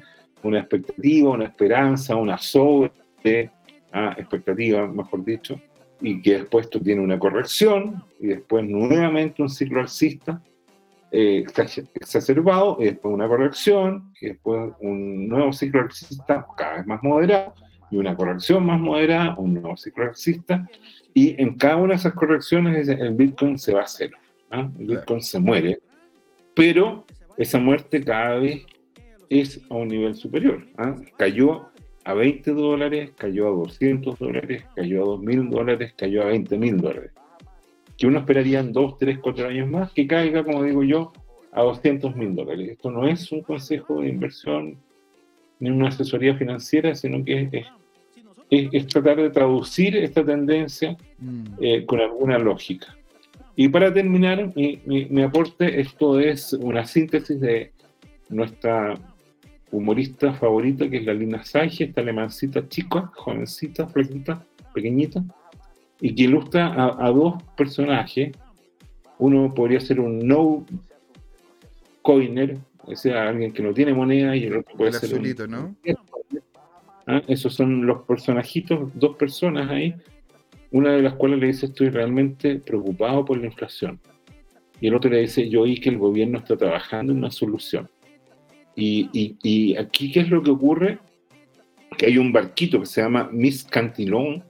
¿Y Cantillon quién era? Era, era un economista francés que eh, hizo referencia a lo siguiente, que cada vez que hay abundancia de dinero, la gente más pudiente o con rápido acceso, como generalmente son los financistas, los financieros, los bancarios, eh, los holdings, los, los, personajes que se ven mucho, eh, son los primeros que, que, toman contacto con este aumento del dinero y lo, rápidamente lo traducen en adquisición de bienes y servicios, como puede ser, por ejemplo, comprar casa, auto, eh, es muy, similar, es muy similar a la, el, MS Cantillon, de hecho, tiene una estructura muy similar a lo que ofrece el, keynesianismo, en donde, en donde se ve de buena manera la intrusión del Estado en la economía para poder generar lo que en ese entonces se creía que, que, que producía crecimiento, que era el consumo. ¿Te das cuenta? Son, son, son lo que se le llama economistas de el consumo o consumistas. ¿No es cierto? En donde lo que tiene que hacer el Estado es generar una masa monetaria mayor para poder incentivar a los que ya tienen, ¿no es cierto?, su entre comillas vía resuelta, ¿no es cierto?, el hacer más gasto y ese gasto incentiva el, el, incentiva la creación de nuevos productos y ese incentivo de nuevos productos genera un mayor trabajo para otros.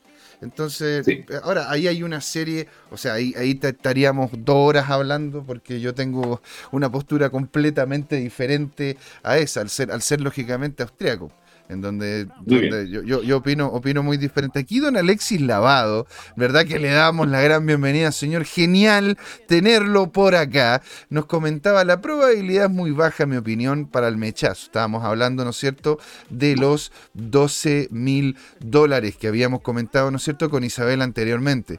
Dice, el, eh, ¿cómo se llama? La probabilidad muy baja, en mi opinión, de ese mechazo que y duraría muy poco. Veamos qué es lo que pasa, dice él, con Mt. Gox. Creo que va a ser importante para el último trimestre.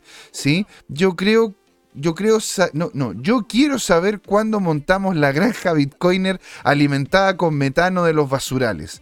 Tenemos que ser los primeros en la TAM. Mira, estaría, estaría muy interesante como proyecto. Interesante. Oye, José, eh, señor. voy a dejar de proyectar. Dele nomás, dele nomás. De hecho, lo estaba, lo estaba esperando con el dedo en el gatillo. Señoras y señores, estamos ya a las 7.10 y nos tendríamos que ir moviendo a lo que es la segunda patita de Crypto Times. Y vamos a tener una conversación genial con un amigo de la casa, un un hombre polémico por naturaleza y por eso mismo vamos a hablar un tema, polémico con él, que es el tema de las CBDC, ¿verdad? Que son estas, estas, estas cripto estatales y de hecho, que es algo que también comentamos con, con don Jorge acá en la primera parte, ¿qué pasa? ¿Qué pasa, no es cierto, con esas que están basadas en commodity? ¿Qué pasa con los BRICS, estos países que tenían gran potencial, ¿verdad? Hace un tiempo atrás, estarán viendo la opción de poder hacerlo, de poder hacer una moneda común a través de commodity. Todo eso, señoras y señores, lo vamos a revisar en la segunda patita de Crypto Time, ¿verdad? Porque esto, señores, sigue. Es Crypto Time. ¿Por qué, Jorge? Es hora de hablar de criptos y de Bitcoin. Así es, señores. Ahí nos vemos. Espérenos un minutito. Volvemos al video. Hola amigas y amigos, en este intermedio les queríamos recordar que esta comunidad CryptoTime la hacemos todos. Así que siempre invitados a nuestros canales de difusión en Twitch, Twitter, YouTube, LinkedIn y Facebook. Búsquenos como CryptoTime, con i latina, así, latinos como nosotros. Los esperamos para intercambiar información, hacer nuevos amigos y conexiones en este hermoso mundo del blockchain y las tecnologías descentralizadas. Suscríbanse para estar conectados y saber sobre nuevos episodios. Un gran saludo de Jorge Gatica y José Miguel. Ahí nos vemos. Hey chicos, ¿cómo están? Bienvenidos a la segunda patita aquí en Crypto Time. ¿Por qué Jorge? Es hora de hablar de criptos y de Bitcoin. Y de ahora hablar y de, la CDBC. Y la CDBC, señor. Se nos viene, ¿no es cierto?, una conversa muy interesante con Alonso hablando sobre las CBDCs. ¿verdad? Aquí don Alexis nos comenta, ¿verdad? Yo quiero saber cuándo montamos la granja Bitcoin alimentada de metano en basurales. Antes de que partamos, ¿no es cierto?, con la CBDC, podemos comentar eso, ¿eh? el tema, de, el tema de, la minería como tal. Aquí, aquí, aquí llegó don Alonso, ¿cómo está, señor? Alegría, alegría tenerlo por acá. Está helado. Está helado, Guru, parece. Te está poniendo una chaquetita y todo. No te, no te escuchamos. ¿Tú nos escuchas a nosotros? Alonso, ¿nos escuchas? ¿Sí? Que no te, no te escuchamos nosotros a nosotros. ¿Nos, nos tienes como se llama en silencio? Ahí sí. Ahí sí, señor. Bienvenido. Mira qué, mira qué nice. Don Alonso, señor, bienvenido. Hoy se nos viene una conversa brutal, brutal sobre el tema de la CBDC, señor. ¿Sí? Ah, bueno, Alonso, Alonso, ¿no es cierto? Jorge, ¿le querés hacer una introducción así livianita, ¿no es cierto, Alonso? Y no nos vamos por todo el día con todas las cosas que ha hecho el hombre acá. Bueno, el hombre ya de la casa es un trader reconocido, ha ganado premios por eh, eh, operar de manera, eh, ¿cómo se llama?, más eficiente que, que, el resto de los traders. es un empresario, tiene negocios de inversión en, en, aguas, en inmobiliaria. En temas de eventos. O sea, el hombre las hace todas. Es, una máquina este hombre. Así que, señor Don Alonso, bienvenido. Ahora, queríamos saber, Don Alonso, ¿qué son las CBDC? Ay, ¿cómo están, muchachos? ¿Qué pregunta Más, más difícil? No, no, es como una pregunta incómoda. ¿Qué son las CBDC? Es como, a ver, no, no, no, nos devolvemos a un patrón dólar, no, no nos devolvemos a los tiempos de, de donde, donde el, el, dinero era la sal. podríamos decir qué son las CDC, podríamos eh, llevarlo al aspecto filosófico, podría ser nada. Y lo va a hacer todo a la vez. ¿Cómo están muchachos? La gente que están viendo, agradecido. Eh, gracias nuevamente por la invitación. Eh, hablar de la CDC yo creo que es uno de los temas más, más tabú que está haciendo dentro de la industria de criptotecnología, llamémoslo así. Nació Bitcoin, después un poco eh, algo cyberpunk, nació Monero, algo después más centralizado Ripple tenemos de todo un poco y dentro de todo ese poco creo que la CDC algo bien interesante es como la copia barata de, Bitcoin entre Bitcoin y Ripple, no sé cómo llamarlo así, mm. pero ya es un tema más, más que manejado por un privado, eh, eh, es manejado por un gobierno, una, una centralización pura, un objeto político claro más que un gobierno, un Estado, llamémoslo así. Porque mucha gente, muchas veces la gente tiende a confundir lo que es el Estado y el gobierno, pero esto es de Estado, llamémoslo así. La CBC, CBDC, ah, me enredo, mm. CBDC, literalmente son las monedas digitales. Mm. ¿Qué es una moneda digital? ¿Qué es una moneda digital? Muchas veces la, la, la, eh, tecnología ha ido avanzando. Eh, doy un claro ejemplo que uno va a una bencinera acá en, a cargar combustible en Chile, llamémoslo así, una empresa llamada Copec, pagar con un QR y listo, estáis haciendo una transacción. Pero ¿cuál es la diferencia, llamémoslo así, entre, entre un estado bancario a una tecnología bancaria? Mm. Porque nosotros eh, aún ocupamos un, dinero, a ver, pseudo digital que está con tecnologías que no son... Oh, cero, se nos, se nos cayó, como se llama Don Alonso, señor? como tiene puesto el fondo, te fijas que de repente se difuminaba, ¿no es cierto? Hablando como, como el, profesor de magia de Hogwarts. Le, hizo así como se llama una, una, una, un movimiento, un movimiento de magia. Ahora, lo que estaba conversando. conversando... la capa invencible, por eso no lo podemos ver. como Harry Potter. Ahora, Jorge, oh. lo que estaba comentando, lo, que estaba comentando ¿cómo se llama? Alonso. El Banco Central está operando y lo están anulando. Quizás nos están siguiendo y, piensan que podemos decir algo complicado sobre que quizás los tenemos infiltrados con el CDC chileno. Bueno, puede ser. Ahora, hay, una serie de dificultades, ¿verdad?, con el tema del CBDC. Porque, porque mira, primero nosotros hay que entender, ¿no es cierto?, de que la moneda fiat la moneda que nosotros ocupamos de forma diaria, ¿verdad? La que usted ocupa para poder comprarse una, una cabrita, comprarse, ¿cómo se llama? Lo que, lo que usted tiene conveniente, ¿verdad? Ahí llegó de vuelta don, Alonso. Estábamos hablando, Alonso, sobre. ¿Alguien, ¿Alguien me está censurando? Es mi idea, ¿no? El Banco Central. El Banco Central. Qué rarísimo lo que me acaba de pasar. Pero ah. bueno, señor, si alguien está escuchando, eh, ya saben mi dirección. Gracias. Ah, mira, ahí, al tiro, ah, con dos huevos, con dos huevos. Si me quieren a mí, vengan a buscar a la casa, saben dónde vivo.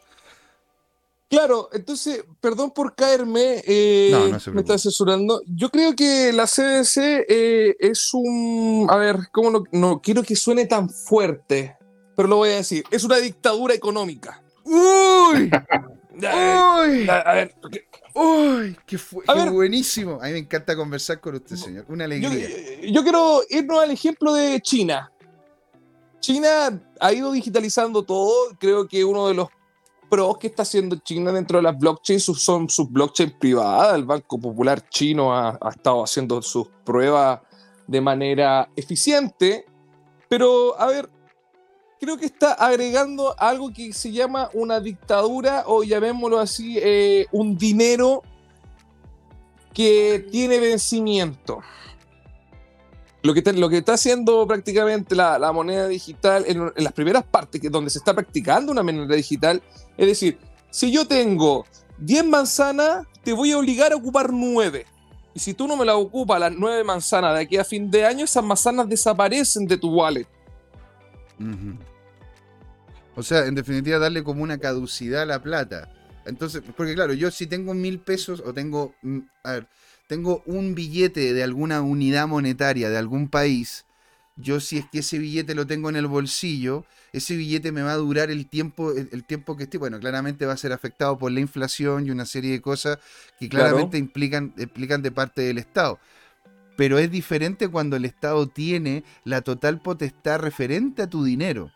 ¿Verdad? Eso es lo que estás diciendo, que es un avance del Estado ante el ciudadano, el uso de estas CBDC, de estas monedas estatales centralizadas.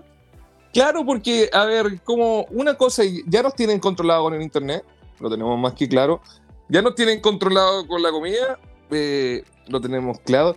Pero ahora empezar a, manejarnos, eh, ¿cómo lo digo así? Con un dinero limitado. Ahora voy a, la siguiente cosa. Hay mucha gente, los vendedores, voy a ir a, a un ejemplo práctico, los vendedores ambulantes. Tú vas por el auto, te quieres comprar una gaseosa, te quieres comprar un agua y tú vas y ves una persona en la esquina vendiendo agua. Mm. ¿Cómo yo le voy a pasar a una persona que se está luchando, está luchando por, por llevar el pan día a día y le tengo que pagar digitalmente? Si no tenemos aún un acceso a un Internet libre, lo voy a llevar a un ejemplo práctico. El Banco, eh, eh, el banco Central chileno quiere empezar ya con el, peso digital desde el 2030. No sé cómo, eh, no sé cómo eh, quieren hacer monedas digitales si aún no tenemos el Internet libre.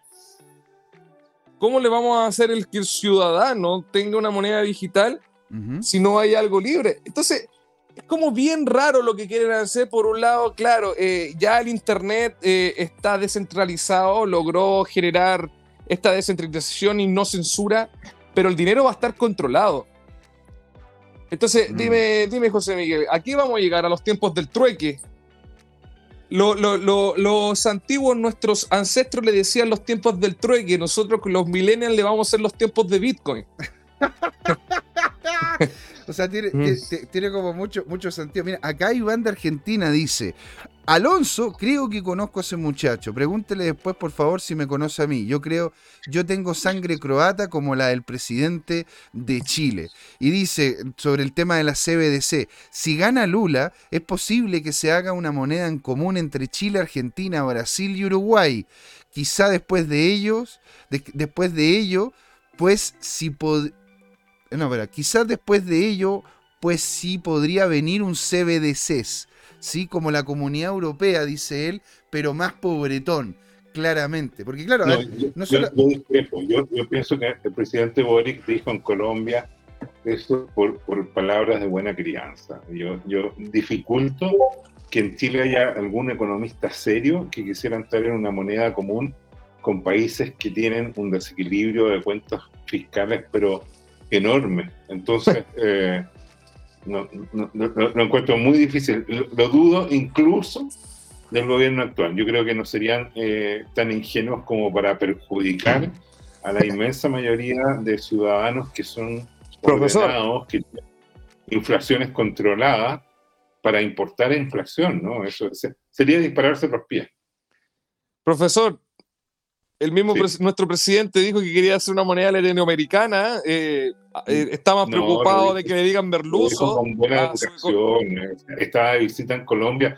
Yo quizás también no hubiera dicho. De hecho, no dijo que quería hacerlo. Dijo que lo, quería estudiar o algo así. No, fue, fue una evasiva. No, no, no, no. mira, Javier Salinas, nos dice acá, el ministro Marcel, el ministro Marcel se, suicida antes, me dice. Yo creo que sí, eh, completamente. Yo creo que se los bolsos eh, frente a la moneda, si es que, si que, les intentan eh, imponer ese, ese mamarracho, porque eso sé, que sería el cuanto. Latinoamérica no tiene la disciplina. Yo creo, yo creo que Europa tiene un problema hoy día gravísimo para tratar de mantener su moneda y su unidad. Yo, yo pienso que está en el desequilibrio actual que hay en Europa, mm. eh, que, que, tiene, no sé, varios miles de años de civilización previa a la latinoamericana como para, para pensar en un tema de ordenamiento y, y, mucho mayor patrimonio.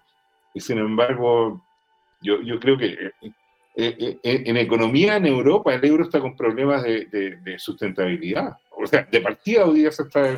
el dinero un problema. Mm.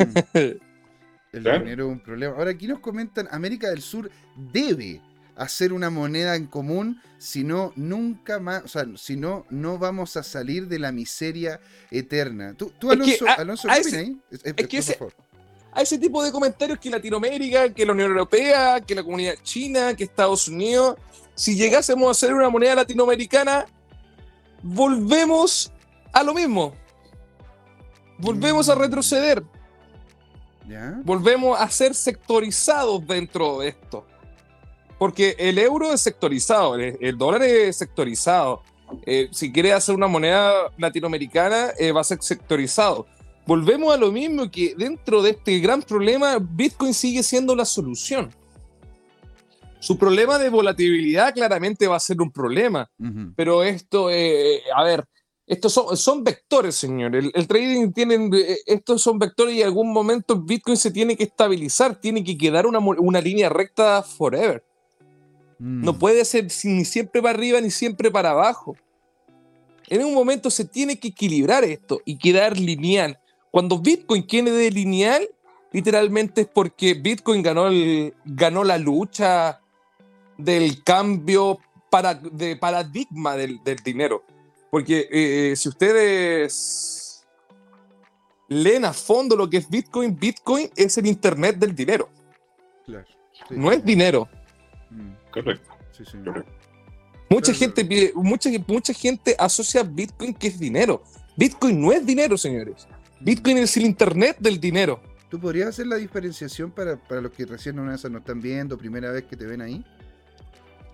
a ver, ¿cuál es la diferenciación? Que muchas veces nosotros, eh, nosotros hablamos los traders, logramos especular con Bitcoin como Bitcoin tenía una recompensa de 21 millones de moneda dentro de lo que significa la blockchain y la recompensa gracias a los mineros y la descentralización de las cosas, nació la especulación de que un Bitcoin equivalaba, equivalaba a un dólar, a dos dólares, diez dólares. Pero si nos vamos a, la tecnología marxista, llamémoslo así, Bitcoin, un Bitcoin es igual a un Bitcoin. Sí, sí. Entonces, entonces, ¿cómo yo digo que Bitcoin es dinero si Bitcoin, eh, un Bitcoin es igual a dinero? Un Bitcoin es, es un Bitcoin. ¿Cómo le hacemos explicar a la gente eso? Es raro, es raro. Entonces, si tú te pones a investigar dentro de, de, lo que es Bitcoin y su blockchain, lo que todos conocemos, o la gente que no conoce Bitcoin, hay diferencia entre Bitcoin con mayúscula y Bitcoin con minúscula. Son dos cosas distintas. Mm, okay si logramos entender lo que es el trasfondo de la filosofía de Satoshi Nakamoto y su wallpaper, hace entender de que Bitcoin es el Internet de las cosas, es el Internet del dinero, porque cuando tú indagas, tú estás viendo que existe Bitcoin, existe un consenso, existen nodos, y, y, cada vez que tú te vas metiendo dentro del mundo del Bitcoin, cada vez vas descubriendo más capas, más capas, más capas, más capas, y no, no termináis nunca de entenderlo. Amén, amén. De hecho, hay, toda una cuestión. De hecho, me acuerdo que una vez Jorge colocó como el gráfico de la utilización o lo que se creía del Bitcoin. Inicialmente que era el dinero, después, como se llama? Que era para poder comprar cosas ilícitas. Después, ¿no es cierto? Se empezó a ver como una moneda de resguardo. Y ahora incluso se puede colocar como, como una moneda en la cual podrían algunos países tener una base monetaria seria eh, teniéndolo como base, teniéndolo como base, como en lo que en su momento fue el patronoro. Entonces, tienes toda la razón, pues, Alonso. El, Bitcoin ha ido avanzando y ha habido tenido diferentes usos, y esos usos crean diferentes industrias, ¿verdad? En el, en el tiempo que, ha estado, que ha estado presente con nosotros. Ahora, ¿eso cómo, cómo podría terminar afectando, ¿verdad? Lo que ha sido la creación de, los, de, de, las monedas de los países. Tú dices de que los países ven a Bitcoin entonces como, como otro activo más? ¿O lo, ven, ¿O lo ven como una amenaza para ellos y es importante tener sus propias monedas cripto? Eh, yo creo que una solución para un país pobre, para un país mediano y un, para un país extremadamente eh, millonario, Bitcoin es la solución. Pero es un problema para la Fed. Ah, ya. ¿Por qué dices esto? Porque recordemos de que quien controla todo es la Fed. La... No, no tenemos la federación. ¿Cómo se llama? La Fed, la Fed eran las siglas de. La Reserva Federal de Estados Unidos. El sistema, el sistema de reserva federal. Donde está esta señorita de pelo blanco, la de pelo corto, la. ¿Cómo La se llama esta? Michelle Lagarde. Janet Yellen. Ah, Yellen. Ah, la O Lagarde. la nada Michelle que-. Eh, el- esa, Claro, esa, esa reptiliana weón, que tiene el pelo, pelo blanco. ¿cachai? Que tiene más años que la igual, ¿La reina Isabel. Tiene, tiene más años que la reina Isabel, po, sí. Eh, ¿ya? Sí, la- la- la- las cosas como son. Mucha gente a veces piensa que esto es un tabú y dice, señores, todos sabemos que vivimos una falsedad y que por fin Bitcoin le vino a dar seriedad a las cosas. Las cosas como son. El oro siempre ha sido tangible y la tecnología Bitcoin siempre va a ser tangible. Descentralización, tenemos una transparencia única y no vamos a andar imprimiendo como hoy día me levanto, me tomo una copa de vino y imprimamos dos trillones. Powell, Powell, dos trillones, por favor, los quiero para mañana impresos en un billete de un dólar, eh, en de 10. Señor Powell, haga lo que quiera. Y mientras que un tipo, un tipo se le ocurre imprimir millones de dólares, tenemos lo que conocemos la inflación. Estamos viendo el efecto que está pasando con Argentina. Tenemos lo que pasa con Venezuela. Tenemos lo que pasa con Zimbabue. Podemos, te puedo estar toda una hora dándote un ejemplo de por qué la impresión es mala.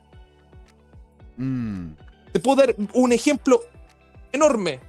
Vamos a hacer las monedas digitales y vamos a seguir imprimiendo. ¿Y Pero- qué va a pasar? Vamos a seguir con inflación. Ahora, mira, porque hay algunos que dicen, a ver, pero ¿por qué tanto problema con que no exista una base monetaria como lo que en su momento fue el patrón oro, lo que en su momento también conversamos con Miguel, eh, que era el tema del patrón Bitcoin, ¿no es cierto? Ponte tú para los bancos centrales, tener el Bitcoin como, como valor presente. ¿Por qué, ¿Por qué, cómo se llama, importa tanto eso si hemos tenido un crecimiento potente como, como mundo, ¿verdad? Como, como economía desde los 70, sin necesariamente tener una base monetaria para poder hacer impresión? ¿Por qué deberíamos nosotros, ¿no es cierto?, creerle a que el que, el- el que el Estado tenga una CBDC, ¿verdad?, va a ser mejor que si nosotros optamos por tener el Bitcoin. Es que si tú tienes Bitcoin, primero vas a tener anonimato, vas a poder manejar todo lo que es tuyo, tu dinero es tu dinero, no de un tercero. A ver, hagamos un pequeño resumen de lo que, cómo funciona el, el, el dinero. Tú tienes mil pesos en el Banco Santander y esos mil pesos el Banco Santander puede pedirle prestado mil pesos al Banco Central Sí. Sí, como señor. método de respaldo. O sea, ¿qué quiere decir? Que el propio banco te ocupa a ti como respaldo. Si nosotros ocupáramos Bitcoin, ninguna identidad de un tercero podría aprovecharse de nuestros propios esfuerzos. Ya. Una cosa bien simple. ¿Por qué Bitcoin? ¿Por qué, ¿Por qué Bitcoin? Llamémoslo, a ver, es un tema igual delicado. Cuando Estados Unidos salió de la recesión, ¿de dónde salió el dinero? Mm. Cuando De la- dinero, de dineros B. Sí, sí, claro. De dineros B. En relación a Entonces, deuda. Eh, África, África, sus gobiernos, ¿cómo han logrado salvarse? Con dineros B. Entonces, ¿qué va a pasar? podría- con- ¿Podrías decir que es un dinero B? Yo, yo lo entiendo perfecto lo que estás comentando. Más que nada para la gente que no. El dinero B son fondos, eh, dinero ilícito, llamémoslo así. Dinero que no viene proveniente de buenas cosas, llamémoslo así. Tráfico de diamantes, tráfico de armas, tráfico de drogas, eh, órganos, de todo. La, la- la dark web sí existe, señores. El mundo oscuro sí existe. Tenemos que ver las cosas, no- tenemos que ser súper realistas. Entonces, ¿qué es lo que va a pasar cuando los dineros B no se pueden ocupar en el mundo? Mm. ¿Vamos a pagar todos impuestos? ¿O vamos a ser como Europa que si eh, al menos me van a devolver el impuesto? Porque el latinoamericano, los latinoamericanos no. A nosotros nos vamos al supermercado y nos devuelven los impuestos. Al menos Mm. cuando uno va en Suiza sí te devuelven los impuestos. Sí, sí, claro. Entonces, eh, ¿es la solución eh, que nuestro dinero esté controlado por un privado? Bueno, ahora de pasar el dinero para un privado, el dinero va a ser manejado por un Estado. Mm. Y que eso para mí yo lo encuentro peligroso. Muy peligroso que un Estado maneje el dinero en sí. Una cosa que sea autónomo como el Banco Central, que regule, como la Contraloría, que sea independiente al gobierno actual. Pero ¿qué pasa cuando existe un control del dinero? Mm, mm. Voy a darme, voy, vuelvo al mismo ejemplo del Partido Comunista Chino. Entendamos cómo funciona China. Eres del partido, tenéis todos los beneficios. Simple. Total, total. Entonces, eh, a ver, el presidente actual quería lanzar una, una ley para salir 8 años. Después de ese 8, que sean 16 y después 32. Eso que en los países de ah, eh, Medio Oriente asiático pasa. Mm. En donde se, eh, se, toman el poder y el gobierno así muy fácil. Imagínate, José Miguel, yo presidente. José Miguel, ¿cómo estás? ¿Sabes qué? Eh, tú confías en mí, tenés que decir que yo soy lo mejor, mi partido es lo mejor, te voy a dar un cargo y te voy a dar acceso al banco central mío, donde te voy a dar las mejores tasas, las mejores opciones es para que tú puedas ser rico. Y si tú te vas al extranjero, más plata te paso. O sea, tú dices que esto sería casi como un corporativismo, un corporativismo, ¿verdad? Pero con esteroides. Ya, a ver. Pero déjame, déjame explicar un poco antes el, la definición de qué es el CDBC y cómo funciona. Mira, hoy en día en Chile y en una infinidad de otros países, el dinero en realidad es una base de datos que lleva, puede ser de marca Microsoft SQL, Oracle Server, lo que tú quieras, puede ser, y lo, dudo, eh, software libre, pero el tema es que hay una gran base de datos que es donde se registra por un lado, la emisión de un dinero y a dónde se va. Y el dinero hoy día se imprime básicamente digitalmente. Eh, lo que funciona hoy día con papeles impresos, le hace billetes o monedas acuñadas, es, marginal frente a todo lo que se mueve en la economía. Entonces, básicamente, ¿qué es lo que ocurre? El Banco Central, contra ciertos eh, pasivos, ¿no es cierto?, demanda eh, efectivo disponible o en el fondo registra una transacción en favor de un banco comercial. El banco comercial recibe 100, 1000, 10 mil millones de dólares y ese dinero lo presta, ¿ya? Lo presta a diferentes tipos de consumidores, que son pueden ser personas para comprarse un departamento o un auto, pueden ser grandes corporaciones para, por ejemplo, invertir en un complejo inmobiliario, y ese dinero hoy día funciona como simple acreditaciones, cuentas que eh, se transforman en, cargos o en abonos en, cuentas en esta gran base de datos. Y después, cuando llega ese dinero en el banco, por ejemplo en el mío, el banco comercial A, entonces eh, ellos reciben ese dinero y se lo van colocando a diferentes cuentas correntistas, ¿no es cierto? Y van llevando esa contabilidad. Lo que dice eh, Alonso, que es muy importante, es que en China está la avanzada de todo esto. ¿Y qué ocurre? Que esa base de datos después se complejiza y cuando a ti te depositan, por ejemplo, 100 o 1000 o un millón de tu sueldo o salario, esta base de datos lleva ciertos condicionantes. Uno de los cuales que, por ejemplo, te pueden decir, ¿sabe qué?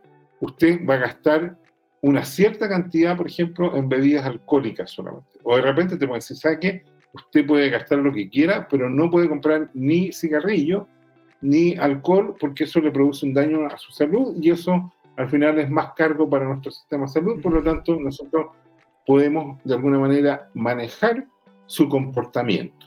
Ahora, si usted se consigue con algún pololito, otro dinero, todo lo demás y consume y lo pillamos consumiendo, le vamos a quitar créditos sociales y eso ya está operando. Los que son opositores o disidentes en China no pueden viajar a ciertos lugares, no pueden transitar y si de repente los pillan que se están movilizando, puede llegar la policía y controlarlos y arrestarlo. ¿Te fijas? Entonces, ese es el problema de fondo con las monedas digitales, que empiezan a proveer más información a los gobiernos. Los gobiernos tienden, como todas las burocracias, a enamorarse del control y las burocracias tienden a reproducirse. Nunca se ha visto que una burocracia diga, no, tenemos demasiada burocracia, no vamos a contratar a nadie más. Al contrario, si yo soy jefe, digo, bueno, ¿sabes qué? Mi hermano, mi cuñado, mi primo está sin pega, le vamos a inventar un escritorio por aquí. ¿Te fijas? Y eso se multiplica por cientos o miles. Y eso opera y podemos ver países, no los voy a nombrar para no herir susceptibilidades, pero relativamente vecinos, que, que está lleno en, que, en, que, en que, como ejemplo, está lleno de burocracia. Un solo ejemplo, no puedo evitar nombrarlo porque es concreto. Para pasar de la Alemania socialista, la RDA, a la RFA en Berlín, un camionero que llevaba quesos o pan o, o, o, qué sé yo, eh, vienesa, tenía que conseguir cuatro permisos de la burocracia, ¿ya? qué sé yo, uno del SAC de allá, el Servicio Agrícola y Ganadero, otro de los militares, otro de no sé qué, otro, cuatro permisos. Como dice mi ley o Echevarne, ya no recuerdo, para entrar tú un camión desde el Gran Buenos Aires a la capital federal, tienes que conseguir 26 permisos. Entonces, cuando te asaltan el camión, el chofer dice, ¿sabe qué? Llevas el camión, no hay problema, por, por favor, déjeme un archivador con todos los permisos. Porque te puedes demorar meses o años en juntar todos esos permisos. Este es el contexto del dinero en el cual Alonso está eh, comentando todo este problema de manejo o hipercontrol que produce la burocracia. ¿Estoy bien? Sí, profesor, está en lo correcto. A mí lo que me da miedo de la moneda digital que ya el Estado va a dejar de ser Estado y va a ser un gobierno. Mm, oye, interesante ese punto, ¿eh? Interesante, interesante. ese, ese, eso, eh? Porque, a ver, ¿quiénes son los más avanzados en, las monedas digitales? China. Tenemos gran ejemplo. China es el que está más avanzadísimo con el peso digital. Y eso no lo controla el Estado, lo controla el Partido Popular Comunista. Es como que aquí el gobierno del Frente Amplio tuviera la, llave de la caja fuerte de Chile. Mm. Y ahí, y, ahí empieza a targiversarse el dinero, en donde gracias mm. al voto popular y después por las promesas populares, el Estado y el gobierno van a terminar siendo uno. ¿Por qué? Porque todo, ah, cuando exista el peso digital, todos van a querer tener acceso a eso. Todos el gobierno de turno va a querer estar. ¿Por qué? Porque al fin y al cabo me va a salir más barato pedirle plata, pedirle dinero al Banco Central que pedirle dinero al Banco Chile, a un banco privado. Vamos a eliminar esa intermediación bancaria privada, pero eso va a provocar de que una persona que esté en el poder pueda controlar todo. Mm, es como que se facilita, pero al mismo tiempo se concentra. Claro, entonces, ¿qué pasa al momento de la concentración? Tú vas a poder elegir después qué partido político va a gobernar. Porque tú. Qué, oscuro, macho. Qué, qué, qué orwelliano. a Ver, entendamos, la política es oscura, la política es sucia. La política siempre ha sido sucia. Y, y, por eso siempre los políticos y los empresarios se han tenido malas hay algunos empresarios que se, son políticos, que se dicen ser de derecha, pero si nos vamos al verdadero capitalismo, el verdadero capitalismo se trata del dinero y no se tratan de partidos políticos. Mm. Como yo, yo soy un capitalista, pero no soy ni derecha ni izquierda, yo soy, voy por el dinero. Pero ¿qué pasa si un gobierno controla el dinero? Estamos en la B. Esa es la verdad, estamos en la B. Tenemos el ejemplo de China. China, ¿cómo tomó el poder?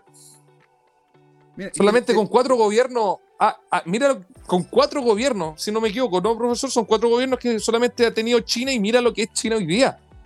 A ver, fueron Mao, Mao Zedong, Deng Xiaoping, después, son como, como seis en realidad. Después está, eh, ¿cómo se llama este otro? Eh, después está, antes de Xi Jinping está eh, uno que era con H, Hu, Hu Jintao o algo así. Ah, y antes de eso, y, entre Deng Xiaoping había otro.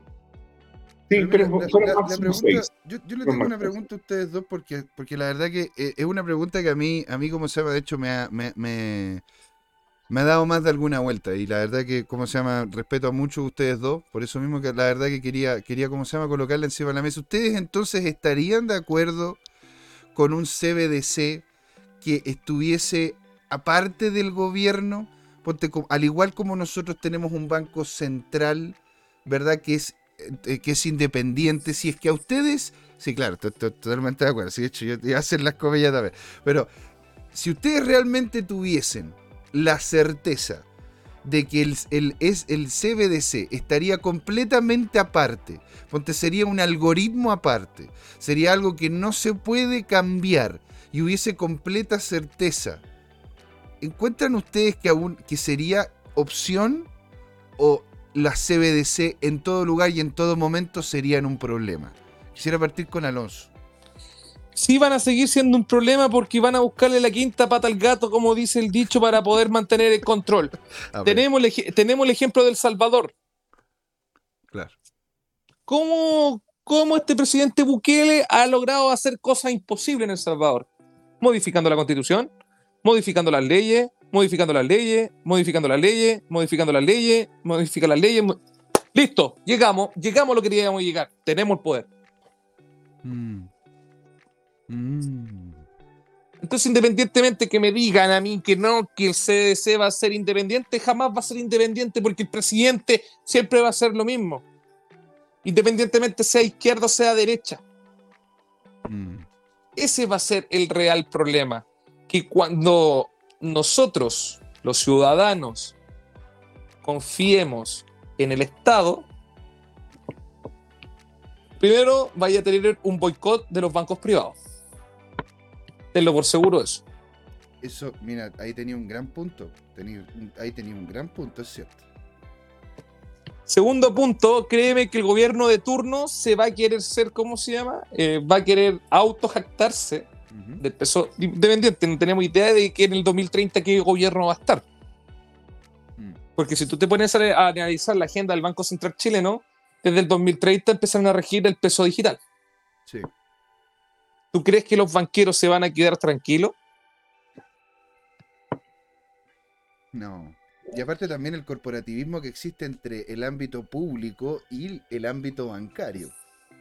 Es que estamos hablando exacto, estamos hablando del mundo bancario, estamos hablando de, de, de banquero, no estamos hablando de Estado, no estamos hablando... ah, La Mm, CBC va a ser de que el mm. mundo bancario y el mundo político estén tomados de la mano. Y eso va a ser un problema, Mm. Un real problema. ¿Por qué? ¿Qué es lo que va a pasar? Va a, existi- va a existir un boicot. El Banco Chile, Banco Estado, BCI, tenéis miles. ¿Por qué? Porque va a salir más fácil pedirle plata al Estado directamente que a un banco privado. Mm. ¿Por qué? Claramente. Entonces, ¿qué es lo que va a pasar? Le vaya a cortar la leche a todos los bancos. ¿Cuántos bancos son aquí en Chile? ¿20, 30? Tal El cual. único, el único estado, que, el, único banco que funciona con el estado directo es el Banco Popular Chino. Recordemos que China ya tiene tres bancos aquí en Chile. Sí, po, es cierto. Es cierto. El banco, el, tal- creo que el banco industrial, el banco de comercio y el banco agrícola. Creo yo que son esos tres, ¿no? Son tres, creo que parece que sí, son tres bancos que son comprados de... que China tiene la licencia bancaria en Chile. Sí. Recordemos que la licencia bancaria para tener un banco cuesta 25 millones de dólares, en donde tú tienes que enviar una solicitud a la Comisión de Mercado de Valores Mm, mm. y a la Comisión de Mercado de Finanzas, la SMF, etcétera, etcétera, etcétera, pero los tienen. Va el chinito, va a este banco, le dice, hola, quiero un millón de pesos, perfecto, las mejores tasas para ellos. Lo mejor, las mejores tasas, casi tasa cero, excelente. Pero ¿cuál es el, el objeto invisible de aquello? Que ese dinero y ese banco no es controlado por un privado. El banco está controlado por un gobierno. Mm. y el gobierno se hace eterno. Siempre van a gobernar los mismos. Sí. Sí, claro. Entonces, entonces, ¿vamos a tener opción de cambio? No vamos a tener opción de cambio. Y aquí, mira, de hecho, don Javier Salinas nos comenta lo mismo que estás diciendo tú. La existencia de los CBDCs no solo, no solo controlarían el dinero, su uso, quién lo posee y su caducidad. Es demasiado poder para cualquier organización. Y claro, hay un dicho que dice, el que tiene poder tiende a querer mantenerlo. Ese es el Aumentar, problema. Ah, O aumentar, claro, sí, claro. Bueno, y señor, señor Laporta también le mandamos un gran saludo, genial que esté por acá. Y ahí nos mandó a todos, todos los presidentes que de hecho, ¿no es cierto?, tenía, ha, ha tenido, ha tenido Chino. Señor Laporta, grande de los cripto Ahí está, games. Mao Zedong, China era pobre. Sí. Y fue más pobre todavía. durante Después, más pobre. Deng Xiaoping, un poco menos pobre. Claro, él cambió, él cambió las dinámicas. De hecho, Deng, Xiaoping. Xiaoping fue el que cambió. Exacto, él conversaba muy de cerca con eh, Milton Friedman. Después venimos con, eh, con Semin. Semin ya estuvo en el subdesarrollo y en la generación.com y todas estas burbujas que hubo. Y después del 2002, eh, Ping, todo su legado. Que ha sido uno de los la mejor trayectoria de China, llamémoslo así, en temas económicos. Entonces, volvemos, eh, aprende del pasado y conocerás sobre, el futuro. Mm. ¿Qué es lo que pasó con el, con el, presidente de Rusia, Vladimir Putin? Ustedes sabían que Vladimir Putin es el hombre más millonario del mundo. Bueno, eh, con sus posiciones en las empresas en donde tiene amigos y las tiene control. O sea, imagínate, donde tiene uno de los países, ¿cachai? Más grande y con mayor cantidad de recursos recursos tipo commodity, ¿no es cierto? Y energía, y él es partícipe en gran parte de lo que ocurre. Es como si en vez de ser el Partido Comunista en China, fuese Xi Jinping el personaje, porque claramente allá en Rusia son muchísimo más personalistas, pero claro, es, uno es el más rico del mundo, yo creo. ¿Y por qué es el más rico del mundo? Porque tiene acceso al Banco Central. Tiene acceso a la militarización, el hombre más millonario del mundo no es Elon Musk.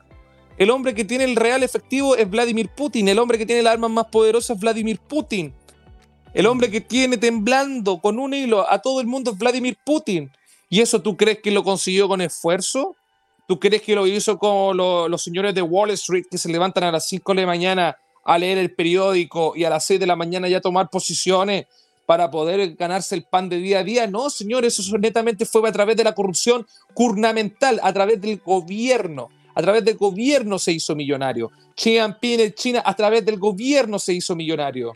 Piñera a través del gobierno se hizo millonario. Boric a través del gobierno se va a hacer millonario. No, estás equivocado en eso, Alonso. Argentina, estás equivocado, a, través de, escúcheme, yo, pienso, yo pienso que en el caso de Sebastián Piñera ya era millonario, antes de entrar al gobierno, él ya tenía una fortuna de más de 2 mil millones de dólares. Yo pienso que en el gobierno incluso perdió dinero. ¿ya? O sea, porque él tuvo que poner sus fondos en fideicomiso ciego. pero, pero ¿qué, créele a, las tasaciones que hace Forbes. ¿Tú, ¿Tú crees que aquí, aquí no hay forma, no hay forma sencilla de, cómo se puede hacer millonario, en qué sentido. Puede, puede ¿cómo se llama? Eh, no, no, puede meter dinero a la caja porque queda todo registrado. En la Contraloría está todo. Aquí no mueves ni un peso en Chile sin que tenga unas ocho firmas y timbres. Yo sé porque yo he hecho proyectos con el Estado. Y olvídate la cantidad de pasos que uno tiene que hacer para llegar al cobrar. A ver, yo. Eh, yo he visto la política de cerca, la he visto muy de cerca. Esa, es otra cosa, de que hayan chamullos, yo te lo concedo, pero, pero para entrar al Estado chileno, hacerse millonario, no es sencillo, no, es, no ocurre. ¿Cómo se llama? Eh, tenemos el caso, tenemos claro ejemplo del fondo de inversión del hijo de Sebastián Piñera. ¿Cómo se llama? La moneda, eh, eh, ¿cómo era el fondo de inversión? claro, era, eh, era Asagen, y de hecho uno de los proyectos que tenía ese fondo de inversión que se llamaba Hoop o Hopper, una cosa así. De hecho, terminó, terminó, como se llama, posicionado dentro de, de algunas licitaciones públicas bien potentes, bueno. Y, y, a ver, no, pero esas son licitaciones chicas, porque eran 100 millones, 200 millones de pesos. Bueno, y qué pasó, Estamos hablando también con el, con el, con el, con el, hermano, con el hijo de la, de la señora Bachelet cuando compró los terrenos. Eso también es un negocio chico, eso también es un negocio chico. Pero siguen siendo negocios que no deberían ni siquiera existir porque ellos son personas de, gobierno, no son... No son... Estoy, de acuerdo en eso, pero, pero ubiquémonos. El, el, el presupuesto fiscal en Chile en los tiempos de Bachelet y Piñera estaba en el orden de 50 mil hasta 80 mil millones de dólares. Y lo que tú estás hablando es un escándalo de 10, 15 millones de dólares en el caso Cabal, 10 millones de dólares, y en el caso de las licitaciones de HUB eran 100, 200 millones de pesos, que no alcanzan a ser 200 mil dólares. Entonces, eh, eh, la pérdida de prestigio eh, por, por, por, un negocito que, que, que, un tema patrimonial. si insisto, eh, Sebastián Piñera debe haber tenido, una, cuando entró al, gobierno, debe haber tenido 2 mil millones de dólares y hoy día no tiene 3 mil millones de dólares. ¿Te fijas? Eh, eh, y ha pasado 12 años. Estoy seguro que si él hubiera trabajado como trader tendría 4 mil millones de dólares. Están siempre como eso. y él tenía que tomar perder tiempo yendo a, un acto protocolar y todo el cuento. Y, el dinero, un ejemplo también, te, voy a hablar del caso Enjoy. ¿O no se acuerda cuando Sebastián Piñera compró a tres pesos la acción en Enjoy? Eh, eso no tengo idea, no sé qué estás hablando. A ver, yo, tampoco sabía esa cuestión. ¿eh? claro, porque acuérdate cuando hubo el problema de las licitaciones de casino, cuando, porque acordemos que Sebastián Piñera tiene la, cadena de los Enjoy, cuando quedó toda esta embarrada con la pandemia y cuando cerraron los casinos, prácticamente los casinos estaban yendo a quebra y, las acciones las compraron por una, por una mierda de plata. Información cruzada, y para eso se prestan los gobiernos. Sebastián Piñera se fue al gobierno netamente para tener información cruzada. O si no, recordemos lo que pasó que cuando el ex gerente de Lanchire dijo que tenía las conversaciones para que Sebastián Piñera se fuera preso en los Estados Unidos. Recordemos que recordemos todo eso. Al, fin, al fin y al cabo, todos los gobiernos, todos los gobiernos hacen lo mismo, independientemente de que sea izquierda o derecha. Yo creo que están mezclando una cosa. Eh, el uso de información privilegiada, efectivamente en Estados Unidos es un delito y se podría haber ido preso por lo siguiente, porque él participaba como director cuando, cuando conocía los estados resultados de la compañía y antes que se hiciera público le daba órdenes a sus corredores de bolsa para que tomara posiciones. Eso está documentado, es un hecho de la causa y efectivamente en Estados Unidos hubiera terminado preso. Mm. Yo no, te concedo todo eso, pero él en ese tiempo no era presidente de la República. Él siempre, Sebastián Piñera siempre ha sido un trader que ha jugado en el filo de la ley y probablemente en cosas ilegales en países desarrollados hubiera terminado preso. Eso te lo concedo completamente. Mm. Lo, que, lo que yo tengo como hipótesis es que efectivamente meterse como presidente, si quieres operar de manera eh, fraudulenta en Chile, es un mal negocio, porque pierdes mucho tiempo, te sale muy caro, porque sale, sale mucho más eficiente dedicarte a los negocios. Si en Chile no tienes espacio como para lucrar de todo el cuento, es al revés. Yo creo, yo creo que eh, eh, el problema del Estado es cuando los políticos se meten a hombres de negocio y generan grandes pérdidas y ganancias para otro. Eso lo hizo el ministro Izaguirre cuando tomó, por ejemplo, posiciones en un negocio que, si recuerdo bien, se llamaba Minmetals, que lo armaron con una subsidiaria en un paraíso fiscal de Codelco, con una empresa china, y la empresa china le, le fijó el precio a futuro cuando estaba en un momento de debilidad del precio. Y los burócratas creyeron que ese precio podía seguir cayendo y vendieron. Los chinos siempre han tenido más información veían que había un aumento de demanda y el precio se disparó. Y no es que Chile perdiera, sino que dejó de ganar como 7 mil millones de dólares. Eso fue cuando nuestro ministro de Hacienda Estrella se votó a trader ¿ah? y, y, operó en futuro. ¿Te fijas? Eso te lo concedo, ese es el potencial dañino. Pero que tú pretendas, así como decirme que un trader va a tener información privilegiada del Estado y con esto va a lucrar, eso te lo concedo que, que que ocurre con pequeñas cosas. Eso pasó con Inverlink. Inverlink sobornó a la secretaria, al presidente del Banco Central, Carlos Massad, y tenía acceso anticipado de algunos indicadores macroeconómicos que más Pero para abreviarte el cuento, los tipos igual estaban mal y terminaron quebrando igual. No dudo que lucraron un poco con el, el dato de si venía alto el IPC o la emisión o no sé qué o no sé cuánto, y tomaban posiciones y, hacían, entre comillas, pequeñas grandes ganancias. Pero eso no es sustentable y al final no fue sostenible todo el cuento. Entonces, eh, el Estado tampoco mueve eh, tanta plata ni tanto cuento como para que tú te vayas a hacer multimillonario al Estado. Yo creo que tiene un de, cuento. Entonces, aquí hay que confundir lo que son eh, simplemente cañonazos de, qué sé yo, balines o estallido de pistola judío, digamos. Yo creo que hay que mantener, y eso es importante, hay que mantener las proporciones. El tema de fondo es que el fisco chileno administra un presupuesto de 80 mil millones de dólares. Ese es el tema. Eso es lo que se supone que va a hacer un presidente y ministro haciendo este Eso es lo importante. Si hay una estafa de 5 millones de dólares, o por ejemplo ahora, y yo te voy a hacer algo realmente provocador, la gente anda reclamando para, para los titulares que se gastaron 17 mil millones de pesos en una convención constituyente que no resultó. ¿Sabes cuánto eso es? Eso son algo así como 17 a máximo 20 millones de dólares. Sobre 80 mil millones de dólares es la nada misma. Ahora la gente lo toma como un hecho simbólico, pero si tú lo tomas como ingeniero, lo traduces, lo traduces a porcentaje, toma la fracción, la fracción es ínfima. Uno como ingeniero está programado a dedicarse al gran problema. Cuando tú administras una empresa o un Estado, tú dices, ¿por dónde se te está yendo la plata? Si tú tenías, por ejemplo, un departamento y tenías una fuga de agua, tú dices, bueno, pero esto es una gota o un chorro. ¿Cachai? Ese es lo primero que vas a ver. O, por ejemplo, tienes un local comercial y tienes un tremendo gasto de electricidad, tú vas y dices, ¿dónde estoy perdiendo la plata aquí? Eh, eh, ¿Dónde se me está yendo la ganancia? ¿Te fijas? Entonces, aquí es importante mantener las proporciones y siempre en este cuento. Si tú me a decir, oye, estoy hablando del 0,1%, no, no me interesa, háblame del 10%, del 25%, háblame del 45%, háblame, háblame de algo que mueva la aguja. Ese es el tema de fondo. Señores, yo la verdad que ya, la verdad quiero ir, primero ir al chat, ¿verdad? Porque aquí el señor Laporta dice, ojo que Putin tiene más mérito de lo que se ve. Fue bastante inteligente en la toma de decisiones que hizo. Un ejemplo claro es la estata,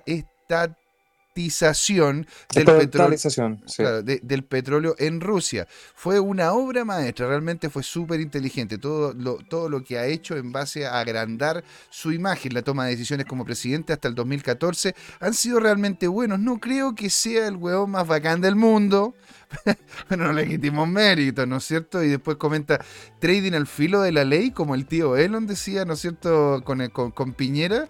Y con más abajo dice, yo creo que las cosas como temas de, minería, de la minera dominga dan a entender que el gobierno o el presidente tiene info privilegiada con respecto a los mercados.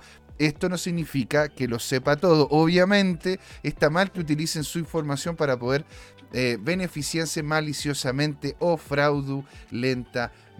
Señores, yo no quiero ser el malo de la película, de verdad. De hecho, yo me quedaría conversando con ustedes, con Alonso, con Don Jorge, de aquí hasta dos, tres semanas más. Yo feliz, pero tenemos que ir haciendo el cierre, ¿verdad?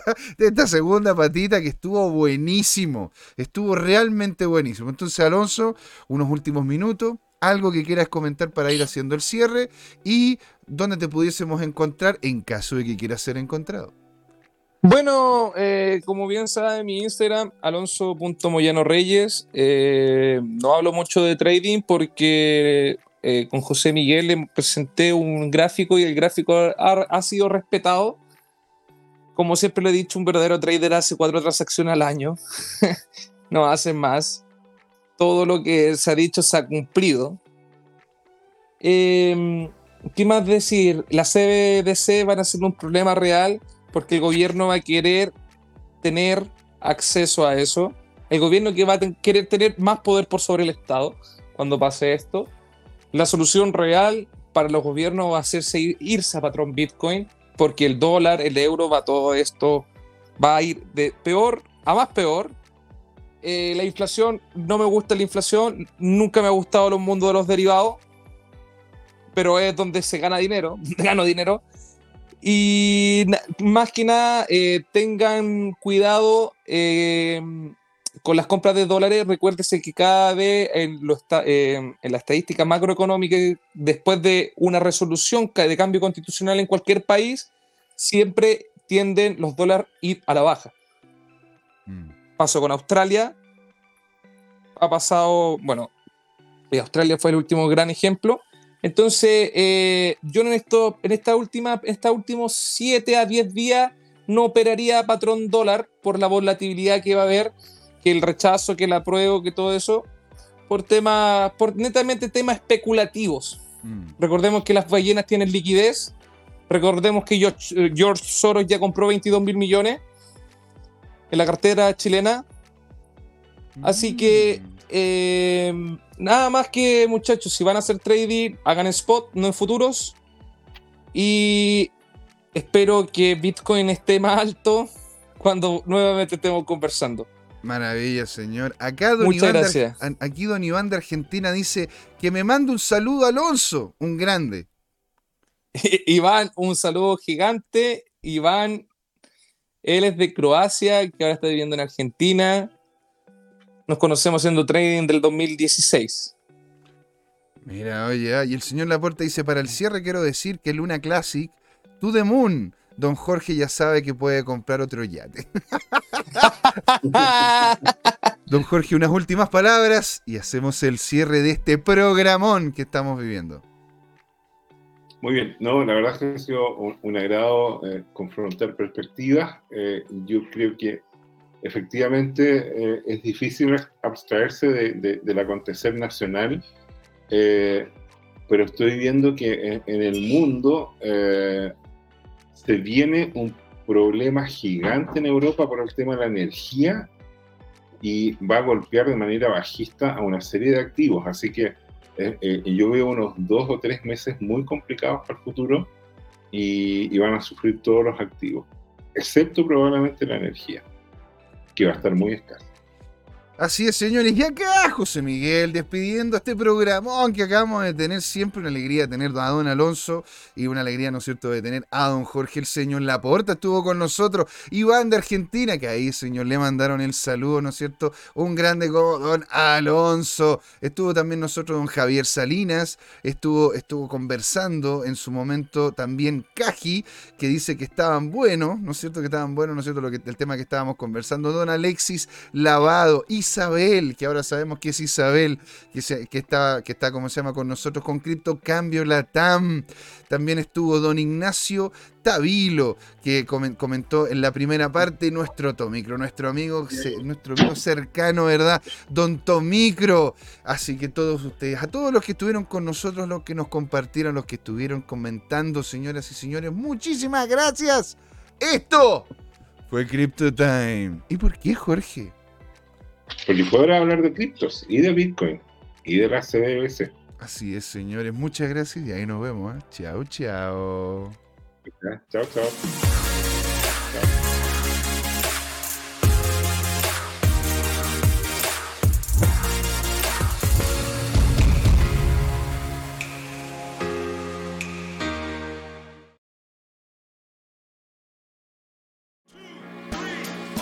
¿Has invertido en criptomonedas y te ha ido mal esta bajada? ¿Tienes criptoactivos y no sabes qué hacer con ellos? Entonces sintoniza este domingo y todos los domingos a las 19 horas por YouTube en el canal Crypto Time este nuevo programa, Crypto Trading Time. Hola amigas y amigos, antes de irnos les queríamos recordar que esta comunidad CryptoTime la hacemos todos. Así que siempre invitados a nuestros canales de difusión en Twitch, Twitter, YouTube, LinkedIn y Facebook. Búsquennos como CryptoTime, con I latina, así, latinos como nosotros. Los esperamos para intercambiar información, hacer nuevos amigos y conexiones en este hermoso mundo del blockchain y las tecnologías descentralizadas. Los invitamos a suscribirse para recibir información sobre nuevos episodios y les mandamos un gran saludo de acá, Jorge Gatica y José Miguel. Nos vemos.